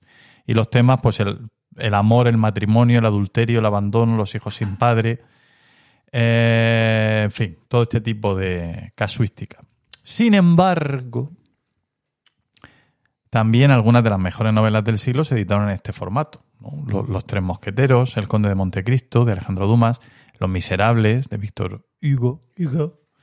eh, Madame Bovary, de Flaubert, y a esto habría que añadir Crimen y Castigo, Los Hermanos Karamazov, Guerra y Paz. Claro, si no, ¿cómo lo vas a publicar, amigo? Madre mía. ¿pero ¿Cuántos años estuvo publicando? Yo te digo, yo te digo una cosa, o sea, en Guerra y Paz, en el último volumen, segundo volumen, en la edición que yo me lo leí, hay como 200 páginas que además están al final, que yo, o sea, yo- o sea, porque eso está muy mal pensado, quiero decir, porque hay 200 páginas en las que eh, se pone a hablar de la guerra y de esto y de lo otro, y dices tú, y esto, esta parte aquí, ya después de haberte contado la historia, ahora me voy a leer esto, y te lo lees porque está muy bien escrito y es muy interesante. Pero que, que como, digamos, como técnica comercial, situar eso al final de la edición parece Hombre, la gente complicadillo. La gente dirá, pues ya para lo que hemos comprado. que yo que llevo 15 años comprando el periódico este para, para la novela. ¿Y quién leía estas novelas? Yo tengo una duda. A ver. ¿Los episodios nacionales se pueden considerar folletón? Eh, bueno, novela por entregas, ¿no? Se, se publicaron en ese formato. Galdós yo no sé que publicó muchas cosas, pero no sé cuáles exactamente ni todas. Los episodios nacionales sí, ¿no? Son, sí, pues, son pero bueno, como- cada episodio se publicaba como un volumen, no era no en sí. partes. Claro. Pues mm, igual es un poco extremo llamar eso. Es que cada episodio eh, tiene su entidad. Sí, no- son libros, eh, pero Por eso son muchos libros. El manga, el manga Ya, ya. surge así también. Pero te quiero decir que no puede ser un Sí, del periódico. El, el El, man- el manga. Ya, no, pero me eh, refiero, ah, sí. ahí vi una revista Sí, sí, donde, estamos, a- estamos aquí cruzando. donde en cada revista se publicaban eh, varias historietas. del- o sea, Dragon Ball se publica en, en un eh, Shonen Up, me parece que se llamaba, en un folle, en, un, en una revista de manga donde en cada revista semanal o quincenal había varias historias y Dragon Ball y otros muchos mangas iban ahí publicados. O sea que el, el- el manga, digamos, nuestro manga contemporáneo arranca de esa forma también. Luego ya más adelante, pues ya, pues, pues sí, ya los autores, las series cobran más importancia, pero Ara- Arale, por ejemplo, Doctor Slump y, y Dragon Ball se publican en ese formato, en una, una única revista de manga donde se publican en cada número varios capítulos de varios mangas y luego más adelante, pues ya se sacan en tomos y todo eso. ¿no? Y la revista Pilote, Perdón. Pilote, La de que fue la que empezó a publicar Asterix. Asterix. Oh, Claro. Así también en- por entrega. Ujú. Bueno. Y bueno, entonces, ¿qué, qué, mm, eh, qui- quién leía? ¿Quién leía Los Hermanos Karamazov o, o Crimen y Castigo por entregas? ¿Quién lo leía? La del mar, la del El, campo, el, la el, de la- el Mujik, el Mujik, que estaba allí en su dacha eh, con su balalaica, tal vez. Bien, magnífico. Eh, pues es dudoso, ¿no? Porque había que ser, por lo menos, no solo saber leer, sino más tener, tener ganas de complicarse, quiero leer decir. en ruso. Eh, saber leer, bueno, en ruso normativo, es- exacto. Eh, y, y bueno, y, quiero decir que luego, que son de estas cosas que empiezas a leerlas y no es que te estés partiendo de risa, "Ay, qué bueno lo que sí que llega cuando vas por la página 400, o sea, es que, a ver, todo esto viene porque este verano yo me he leído dos novelas que eran novelas por entrega sin saber que lo eran. sí. Una, eh, Crimen y Castigo, que por cierto no me la he terminado, me quedan ahí 50 páginas. Y otra de la que voy a hablar Pues lo después. castigan, lo castigan, ¿eh? Y tengo que decir... Qué cabrón.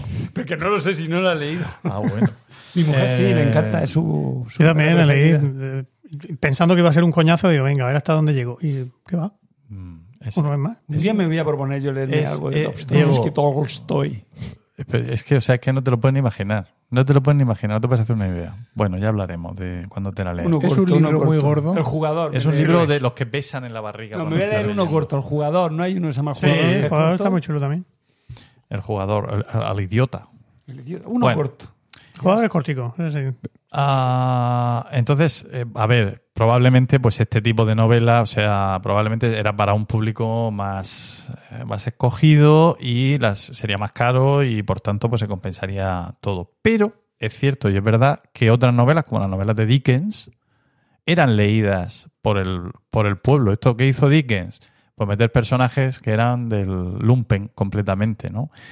Eh, no quiere decir que hiciera eso como estrategia comercial, pero eso explica parte de su éxito. El- el- los personajes eh, hablan en, en cockney y entonces, claro, la gente, pues claro, se juntaban, imaginaos, había uno que compraba la entrega o se juntaban, cada uno ponía un chelín, por ejemplo, y juntaban entre 10 trabajadores los 10 chelines que, que forman una, Guinea. Guinea.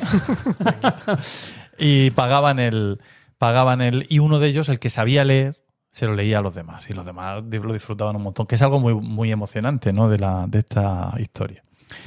Y entonces llego ya eh, a la novela de la que quería hablar un poquito más, pero tampoco voy a extender mucho, que es eh, la primera novela publicada por Dickens en cualquier formato, que es Los papeles del Club Pickwick Mm.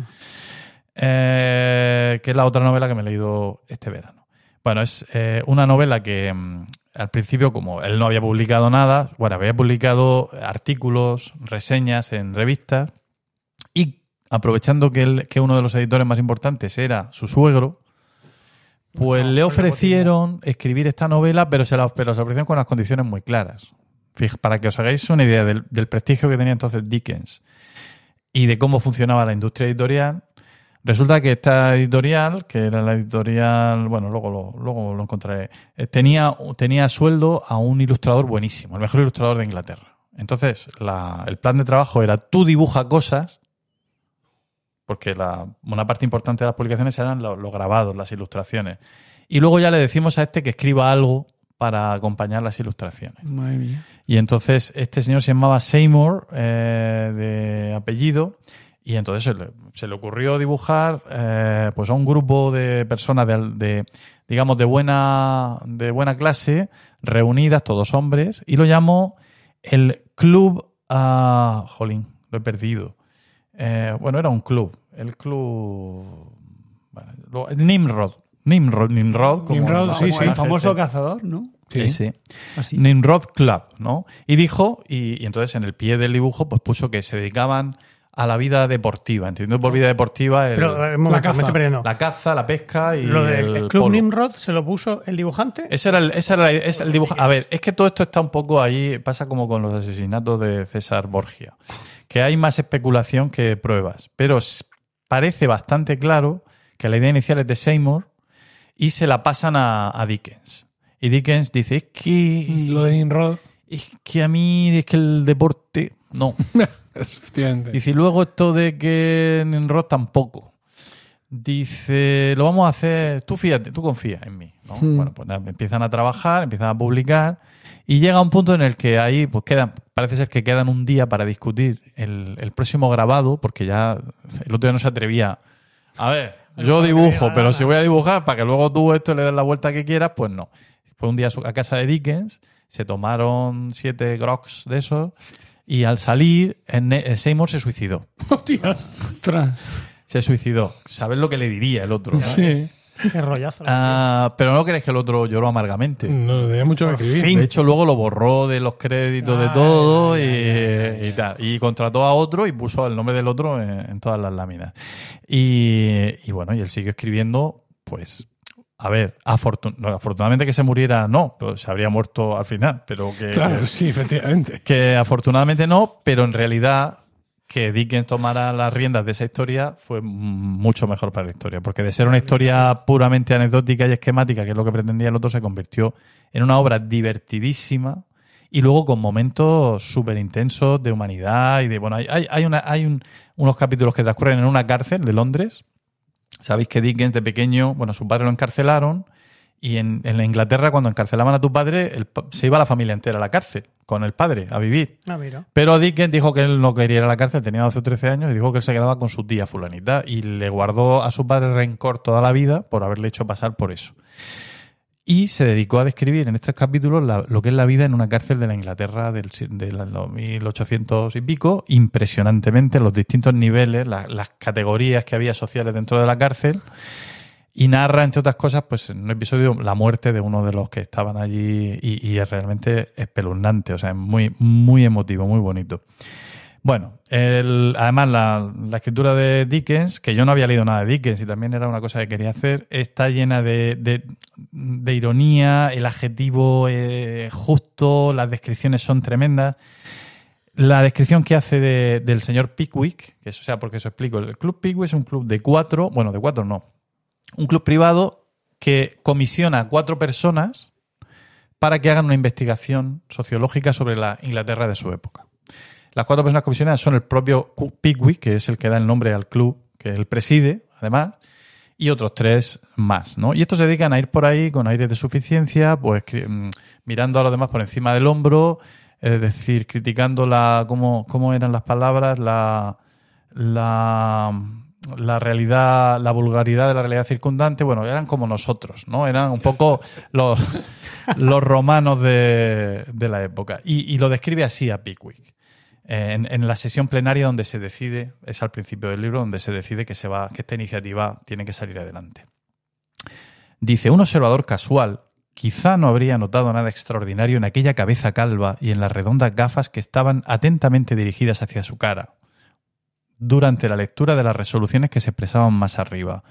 Para quienes supieron que era el colosal cerebro de Pickwick el que estaba trabajando bajo esa frente y que eran los resplandecientes ojos de Pickwick los que centelleaban tras esos cristales, tal espectáculo resultaba realmente interesante. Allí estaba el hombre que había rastreado hasta sus fuentes los poderosos estanques de Hampstead y había agitado al mundo científico con su teoría de los renacuajos. Allí estaba, tan tranquilo e inalterable como las profundas aguas de aquellos en un día de hielo o como una muestra solitaria de estos en el más íntimo retiro de una olla de barro. Evidentemente lo dejan ridículo, ¿no? Y lo que le gustaba a la gente era cómo dejaba de tontos a los ricos y a los nobles y lo- los pobres y los miserables se reían de ellos, ¿no? Bueno. Em, eh, bueno, y ya y, voy, y voy terminando, ¿no? Eh, en fin, ya mm, eh, digamos que lo, lo último que he visto ya buscando para preparar estas líneas es que, bueno, novela por entregas y podcasting también tienen una relación evidente eh, y hay literatura que se está produciendo para ser leída y escuchada por entregas. En, de esto sabéis mucho más que yo. En la plataforma Podium Podcast que he visto, allí hay... ¿Qué le pasa? ¿Qué le pasa a eso? ¿Disidentes? ¿Podium No. o, Podimo? Yo he visto aquí Podium. Podium Podcast, que depende sí. de la cadena SER. De la o cadena. SER. Sí, pero ya no se llama así, ¿no? Ya está en Podium Podcast, está. Sí. ¿no? Es ahora Ser Podcast. Sí, bueno, anda. No, pero anda. una cosa es ser podcast, otra cosa es podium podcast. Sí, sí, Podium. Bueno. No nos Sí. gusta, no nos gusta Podium Podcast. Bueno, Bueno, pues ahí se escriben eh, obras literarias originales que se van contando capítulo a Ah, capítulo. Sí, sí. Sí. sí. Sí. Muy bonito, sí. Este- Yo- no, yo he escuchado alguna, ¿eh? Y yo- la del apagón, ¿no? El El apagón, sí. esa está chula. Sí, yo tenía apuntado por aquí. Yo Biotopía, de- Pero la vamos, firma de Dios. Pero estos son Una los, los, los los- las radioseries de la radio española de, de los toda la 60 y de los 70. No, Los porretas. no es otra cosa, ¿eh? Bueno, pues nada, yo creo, Emilio, que plantéatelo, como no tienes suficientes ocupaciones. Sí, no, el tema de, de ese tipo de producto que ahora mismo está muy en boga es que hace falta mucha producción. Entonces, o sea, no es ya solo Sí, porque hay que meter. Claro, no es ya solo tener el guion y todo eso, sino voces, actores, eh, efectos, postproducción. Y entonces, pues, eh, una red de podcast como la nuestra no, no llega a esos niveles ni muchísimo menos. Entonces, pues, Siempre puedes hacer un podcast en el que Paco lee la Iliada. Algo se ha comentado de eso en el Discord, sí. Pero Paco no parece muy propenso. Yo estoy un poco parado en ese tema. No hay pasta de por medio. No, no, ni con pasta ni sin pasta. Efectivamente. O sea, en YouTube hay, hay un, una, una muestra ¿no? de tu lectura. De la Ilíada. Sí, por eso, por eso estoy parado. bueno, pues ya estaría, ya estaría. Muy Hay bien, una Paco. cosa que, que, que, que me gustaría que trataras tú concretamente algún día en el podcast. Y es el tema de, de las traducciones.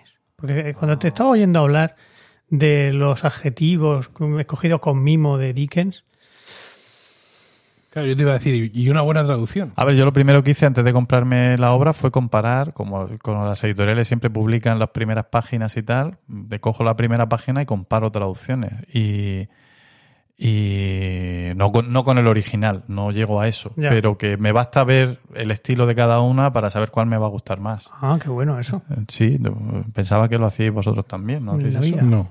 Pues es muy, es muy importante, muy Claro, importante. claro que sí. Vale, me lo apunto. Ah. Esto que Javier Marías también fue traductor en su, en su tiempo y en muchas de sus novelas trata el, Sí. el tema. Él decía que lo último que le oí yo sobre el tema es que él le gustaba mucho más la labor de traductor que la de escritor. Hmm. Sí, sí, eso dijo. Claro, tiene que pensar menos. Bueno, Te creas, ¿eh? Traducir. Traducir bien. En fin. Bueno, pues vamos a, a seguir nosotros con el podcast de hoy y es el momento de José Miguel.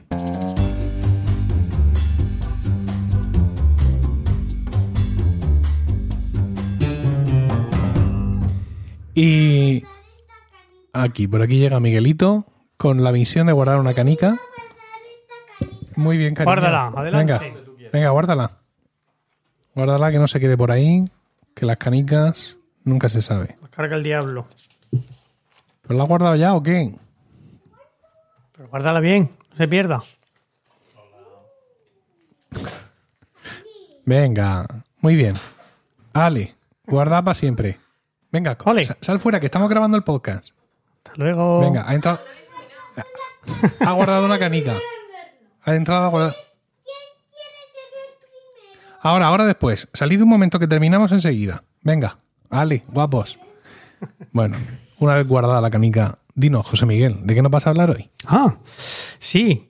Pues yo tenía un tema para hablaros, que es, eh, igual que tú has empezado hablando de tus vacaciones, pues vamos a terminar el podcast volviendo a Sicuterati en principio. ¿eh?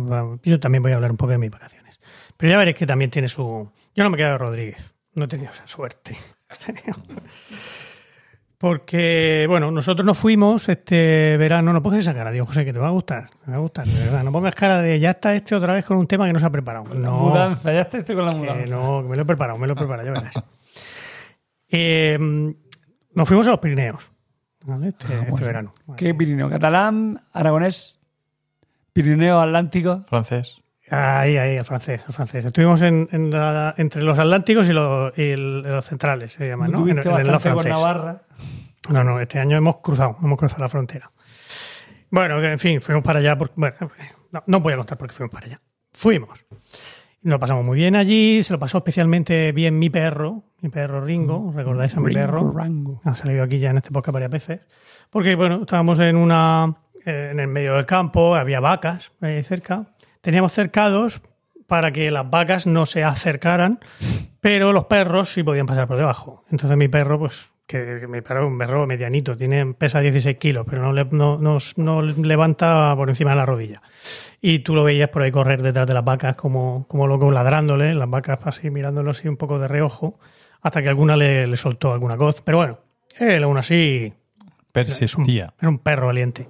Y también otro, otro día fue curioso, fue gracioso cuando eh, se empeñó en hacer prácticas de perro pastor con, con un rebaño de ovejas. eh, Por allí, en lo- alto de, de, un, de uno de los puertos estos que gustan a vosotros, de, el, el, el Col du Bisque, Obisque. El Obisc. el Bisque, ahí estábamos nosotros, ahí arriba.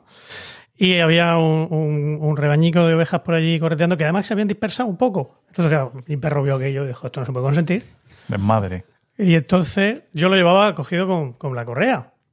Pero en una de estas, pues el per- perro salió a la llamada del instinto y, y se me escapó. Se me escapó la, la correa. Y allí te ves al perro corriendo, empezó a correr mm, detrás de las ovejas, las reunió. El tío consiguió reunirlas así en el, en el rebañico, pero una, una oveja descarriada, se- pues salió corriendo por allí, mm, Cold abajo. Y allí me ves a mí. ¡Ringo! ¡Ringo! ¡Fuck aquí! ¡Ringo! Y Ringo me pasaba de mi cara como. Bueno. Y con tan mala suerte que en un momento a, al- a la oveja se le enganchó en la pata la- el, mango de la correa. ¿no? Porque la correa va- iba, a ir corriendo detrás. Pero en una de esas, no sé muy bien cómo, pues a la, a la oveja se le enganchó el, la, la correa. Entonces era la oveja la que tiraba del perro. Mi perro iba detrás, ahí ladrando como loco, pero la, oveja poco pues no se conseguía tampoco escapar del perro porque iba, iba, iba tirando de él. Y hasta que ya desapareció de nuestra vista, detrás de una de las lomas, pues el perro ya no se le veía más. Y yo bajé por allí, por los monte a través, con estas sandalias que llevo ahora mismo, que no son unas sandalias de alta montaña concretamente. Y claro, encima es que el terreno era horroroso porque eh, vosotros pensad, el, un, un monte verde, todo muy bonito, lleno de césped, pero claro, está verde porque llueve mucho. y pensad también en una vaca, una vaca. eh, Una oveja. no, no. Vaca también. No, él se fue persiguiendo la- las ovejas, pero pensad, en la- las vacas también estaban por allí. Y las vacas, pues con un peso, pues, 500 kilos, una vaca eh. tener perfectamente, ¿no? Eh, y una patica que no que, que puede ser como nuestro puño, la, la pezuña de una vaca. Entonces la presión que provoca eso es muy grande. Por tanto, se montan unos agujeros en, el, en, en todo aquel terreno que aquello era, era un campo de minas. Tú ibas andando por Aparte allí. que no pise una mierda. Por eso, por supuesto. Pero bueno, eso hubiera sido lo de menos. Yo iba corriendo por allí con mis sandalias, intentando evitar meter los, los pies imaginando. en, en aquellos agujeros para no partirme una, una pierna. Y bueno, y además pues, com- completamente fructuoso porque el perro no, no aparecía por allí. Ya nosotros pensando, eh, como decía Irene luego, dice, yo estaba pensando decir, decirle a los críos que se escondieran para llamar a la policía y decir, se me ha perdido mi niño. Para que buscaran, fueran a buscar a- a- al al perro. y entonces luego ya decir, ay, mira, sí ha aparecido el niño también. Pero bueno, eh, después de unos mm, 115 segundos de. No, 115 segundos, no, un poco más, tres minutos de, de- de- de angustia, pues el perro volvió a aparecer por allí. Tranquilo. Tranquilo. Se consiguió soltar del- de la oveja y volvió a aparecer por allí, como diciendo, "Pero, ¿y ¿qué te pasa? Estoy aquí, ¿no? ¿por qué te pones así? ¿Y la oveja? y la oveja no volvimos a saber nada de ella, ¿no? La oveja. La gente esa es su suerte. La oveja sí, sí, sí, sí. Lo siento. Lo siento. Pero era francesa también. Eso también hay que tenerlo en cuenta. Una, una oveja francesa menos. De la Exactamente. que preocuparnos. Un mutón. No, mutón no. Oveille. Oveille se llaman las ovejas. Mutón son los carneros. Bueno, el caso es que, que los Pirineos están muy lejos. Desde aquí de De Murcia. Murcia, de Murcia sí. Sobre todo cuando viajas con niños de 8 y 11 años, pues Mm. estamos lejos. Entonces nosotros, en vez de hacer el viaje del tirón, hicimos un poquito algo parecido a lo que, a lo que contabas tú antes, pero nosotros dormimos menos noches por el camino, dormimos solo dos noches por el camino. La primera noche la hicimos en Peñíscola, Oh, con gran, gratos recuerdos de, de, de- de- de nuestra última estancia allí, ¿recuerdas? Eh, sí, saludé al, al, al Papa Luna de tu parte Magnífico. toda aquella, aquella historia. Eh, Bueno, sí, no, no, es muy tarde, no voy a poner a contar esas historias que te- ya te las dejo a ti para cuando tengas que hablar del, del cisma de Occidente. El caso es que la siguiente noche la hacíamos en Huesca. Pues Simplemente fue una cosa de contar mm, horas de viaje. Y dije, pues más o menos así, no me bien. Y dije yo, ¿qué podemos hacer? ¿Qué podemos hacer en, en, en medio, de- desde Peñíscola hasta Huesca?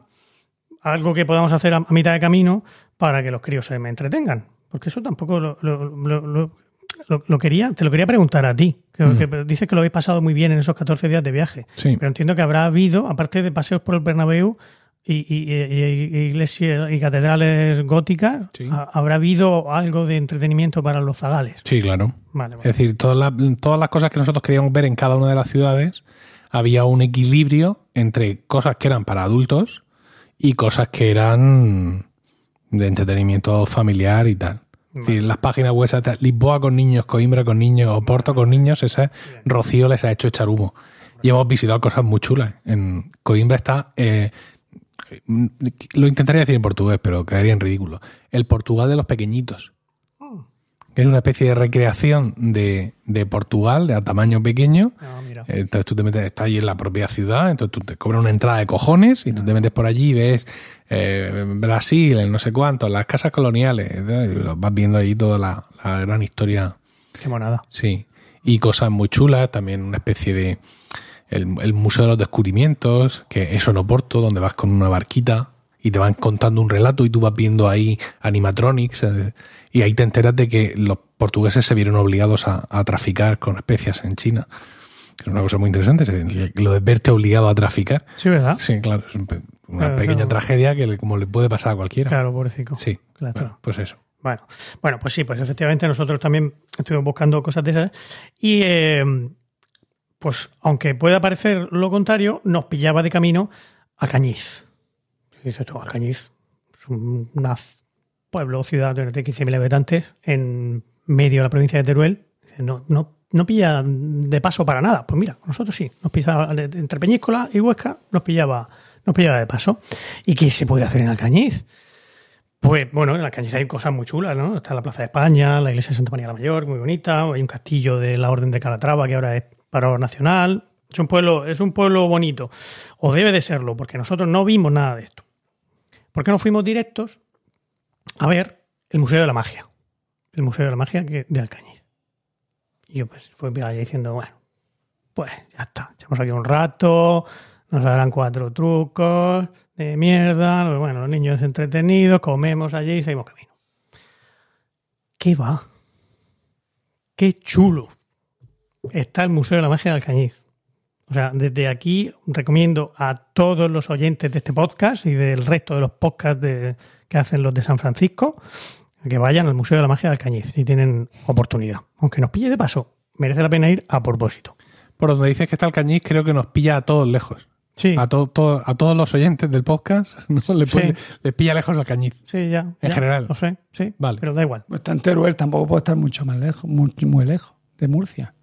Sí, pero es que tampoco te pilla la autovía. Si, te- si eso vas por la no autovía está en la de, autovía de que va- Sagunto a, a Teruel, tampoco te vale, tienes que salir. ¿Y, y cómo en ese paraje inhóspito ha florecido tamaño entretenimiento? Buena pregunta. Me alegra que me hagas esa pregunta. Pues porque resulta que en, en ese pueblo o ciudad eh, vive un señor que se llama Guillermo Castelló, también conocido como el Mago Zapata. ¿Y quién es este señor? Pues no es- en realidad no es un mago al uso. Él lo que es es un artesano. Es un artesano que, es, que crea todos los artilugios que utilizan los magos en sus espectáculos. O sea, en plan de esto de la- los baúles donde te metes y te hacen desaparecer, la caja esa que te cortan por la mitad, serrucho. la otra que te meten espadas, que estás ahí metido, te meten todo eso. Este señor se dedica a fabricarlos. De hecho, las grandes tiendas de magia de, de- toda España, pues le llaman a él mucho para, para hacerle encargo. O sea, ¿no? Cuando un vago les dice, oye, necesito tal cosa, pues esto, la- la- la- las tiendas de magia, pues le llaman a él para que se. O le llamaban, porque ahora ya está un poco retirado el hombre, y, y él se las, se las fabrica. Y entonces el Museo de, de la Magia consiste básicamente en eso. Él tiene ahí un montón de, de sus construcciones las tiene ahí expuestas y además te explica los trucos. Te explica todo cómo, cómo funciona, te explica, te destripa todos los trucos de, de- de todas esas de todas esas máquinas. Allí hizo desaparecer a mis hijos, eh, a un baúl. Temporalmente entiendo. Sí, sí, Oh. desaparecieron enseguida. Pero bueno. Eh, luego mm, a, a mi mujer, a Irene, la metieron ahí en, en el sitio este donde metes planchas de hierro ah, por la mitad y, todo, y, y salió intacta, todo. Es que es delgada. Claro. Sí, claro, efectivamente. Eh, así cualquiera. Claro. Y, y- pero una de las cosas más chulas que tiene allí es eh, algo que, que no, que no fabricó él, que no fabricó el propio Guillermo, sino que era propiedad de su tío. Resulta que su tío, bueno, este señor ya pues tiene una edad, ¿no? Como digo, está retirado. No- es, no es muy mayor, estará rondando los 60, ¿no? Como Tom Cruise. Exactamente. 60. Que yo tengo 52, tío. Por eso digo que no es muy mayor. Tú estás en la flor de la vida, Dios José. Claro. Te ha hecho un pollo pera. Pues contaba eso, que su, su familia su, eh, pues eran del, del bando perdedor en, en la guerra civil y entonces lo que les quedó, lo que se les ocurrió hacer para ganarse la vida en aquella zona, en el Bajo Aragón, eh, pues fue montar un circo. Era de las pocas cosas que se le permitía hacer a, a los rojos. Pensaba que era un truco para esconder a los republicanos que he huido y tal. y No, no, no, no, no, es tan, la no es tan Guardia épico, no es tan épico. Es simplemente un truco para comer. Y eh, entonces, pues eso, pues, mm, montaron el, el- el típico mm, circo este de película de, de Berlanga, porque todo esto parece sacado de, con, con sus enanos, con sus leones muertos de hambre. Y uno de los trucos que de, los números que decidieron ellos hacer, porque en aquella época fue cuando empezó a hacerse por ahí en Estados Unidos y tal, el, truco este de cortar por la mitad a una persona. Entonces ellos pues no tenían ni puñetera idea de cómo se hacía aquello. Pero dijeron, bueno, pues vamos a, vamos. Esto no puede ser, no puede ser difícil. Entonces, bueno, pues efectivamente, pues montaron una caja de, de madera. O sea, es el, el truco que os digo, ¿no? La, el que está una persona acostada y luego llegas con una sierra y la cortas por la mitad de la caja. Y ¿no? las piernas por un lado, Las por un lado, y se mueve. Y se mueven las, las- los piececicos y, y- y la cabeza también. Bueno, ellos lo que hicieron fue sencillamente, pues eso, las cajas de, de madera encima y tenían a dos personas puestas, ¿no? Uno por, un lado antes del corte, que, bajaba, que, doblaba las piernas hacia abajo, sacaba la cabeza por un extremo de la caja y doblaba la- las piernas hacia abajo, y otro pues que estaba al revés, que estaba con la, con la cabeza así metida por abajo y sacaba los pies por el por la parte de, de abajo de la caja, por la parte de, de la derecha, digamos, de la caja, ¿no? Mm, vale, bien. Y entonces, ahora pues lo- se- sencillamente lo único que había que hacer era cortar por el medio. Ahí había un hueco donde se podía cortar. Pero claro, esta gente, normalmente estos trucos los, se hacen con una, pues, con la, hoja que corta, pues es una hoja de latón, que si tú la tocas, aquello se dobla, aquello es una muy endeble y tal. Pero estos no. Estos se fueron al aserradero del pueblo de- de- de- de arriba y le compraron una hoja de cortar los troncos de la los troncos de, de verdad. Y entonces, no contentos con, con hacer el, el- el truquito así sin más, ellos lo que hacían era, claro, el, cuando montaban el espectáculo en algún granero del pueblo o lo que fuera, pues todo tenía que estar perfectamente cerrado porque el espectáculo este no era, no era apto para niños. Este, luego este Guillermo lo contaba diciendo que, claro, que a él no le dejaban ir a, ver el espectáculo, pero por supuesto se colaba, se colaba para, por ahí por los, los recovecos para verlo. ¿Y por qué no era hasta para niños? Pues porque cuando cortaban el, la caja por la mitad, en vez de hacer un, hay un poquito de serrín o algo de eso, lo que hacían era coger los restos de la comida de los leones, lo que no se había comido, las vísceras que se habían podrido y tal, las colocaban ahí en, en- en el medio. ¿Qué dices? Entonces bajabas la sierra y la caía sierra, toda cosa al suelo. al ¿Qué suelo? ¿Qué al suelo? empezaba a girar la Ah. y empezaba ahí a saltar por todas partes. Ah, pero que era una sierra circular. Sí, sí, sí. Una Ah, sierra o sea, que lanzaba- Sí, sí, no era una sierra de. Era una Sí, sí, sierra circular Meca- de. sí. mecánica de, de aserradero, ¿no? Era una Ya, sierra ya, ya. grande. Joder, tío, qué animal. ¡Qué gores! en el Bajo Aragón. Te digo. Y, y además, imaginaos el olor que tenía Ah. que haber allí en aquel, el- en aquel No, momento. y los desmayos y la gente gritando. Bueno, y- claro, por supuesto. Te imagínate, claro, si te- te- más o menos te estás creyendo aquello y ves ¿Cómo aquello que más o menos? Si te acaba de caer una víscera en la trompa. y te cae un trozo de, de lo que tú crees que es una, que, que es una persona. O sea que, en fin, bueno, Qué bonito. ¿verdad? Qué bonito. Me pareció, Guillermo. me pareció apasionante. O sea, es que cuando escuché aquella historia digo, esto lo tengo que contar yo a los romanos, pase lo que pase. Bueno, el resto del, del, del, del tiempo que estuvimos allí, la- la- quizás las historias no eran tan espectaculares, pero... Difí- pero- difícilmente. ¿verdad? Pero aún así, o sea, nos tiramos allí dos horas, dos, fueron dos horas y cuarto. Dos horas y cuarto, con un niño, una niña de ocho años, un niño de once, ahí con la boca abierta Embobados. todo el rato, sin... Porque ellos han ido a espectáculos de magia y... Sí, claro, han visto, han visto sus cosillas, pero lo típico que al cuarto de hora, ¿cuándo acaba? ¿No? Eh, ¿Puedo usar ya la tablet? No. Aquí estuvieron los tíos chupándose el, el- el espectáculo durante eso, las dos horas y cuarto. Nos contó también otra, otra historia curiosa, es que fue él el que descubrió el truco de la de las cucharas de Uri Geller Anda. que dice que contaba que el, pues cuando salieron en la, en la tele, ¿no? El, cuando salió allí con el Íñigo, el Uri Geller, pues enseguida, esa misma noche o la mañana siguiente estaban todos los magos de, de España llamando al rey de la magia de Barcelona diciendo, oye, yo quiero cucharas de esas, dame, yo, ¿cuántas- cuánto, ¿cuánto vale las cucharas de esas? ¿Tenéis, tenéis? Y el rey de la magia, por supuesto, ¿cuántas- ¿cuántas quieres? ¿Cuántas quieres? Te las tengo para no sé cuándo. En cuanto colgaba el rey de la magia, llamaba a Guillermo, Guillermo, ¿esto qué? ¿Cómo se hace? Consígueme. Y efectivamente, pues Guillermo se puso a investigar un poquito y descubrió que este señor, los, los Geller de, de- toda la vida de, de allí de Tel Aviv, pues tenían una fábrica de cromados. Entonces dijo, espérate, este tío lo que hace es la cucharilla, Bueno, antes de seguir, Uri Geller era un ilusionista que apareció Ah, claro. en la televisión aquí en España Sí. a finales de los 70 Paranquista. y hacía un truco mediante el cual parecía doblar las cucharas con la mente. correcto, se las doblaba e incluso las se partían. Ahí con- con el, bueno, no fue solo en España, ¿eh? hay un, Sí, pero nosotros lo conocemos porque salió en España. Sí, sí, lo digo porque pues, si lo decías por nuestros oyentes de más allá del charco, probablemente lo conozcan también de otras. Venga, continúa. Pero bueno, sí, el truco consistía en eso, en, do- en doblar la cucharilla que incluso llegaba a partirse con la mente. Él hacía así La movimiento. un poco, se hacía- rozaba. frotaba así en, un- en el sitio donde, donde sacaba el, el rabo de la, de la cuchara y al final ¡pum! se caía la, la cabeza de la cuchara. Entonces eso, este señor pues dijo, pues por aquí va a estar el, el truco, por el tema del, del cromado. Y entonces se dio cuenta de que la, la- la idea, o, o por lo menos fueron las que él mm, llegó a construir después, era tener la cucharilla ya partida ¿no? por, el- por ese sitio y unirlas con un poquito de cera. Y luego por encima, pues le, le daba una, un baño de, del cromado.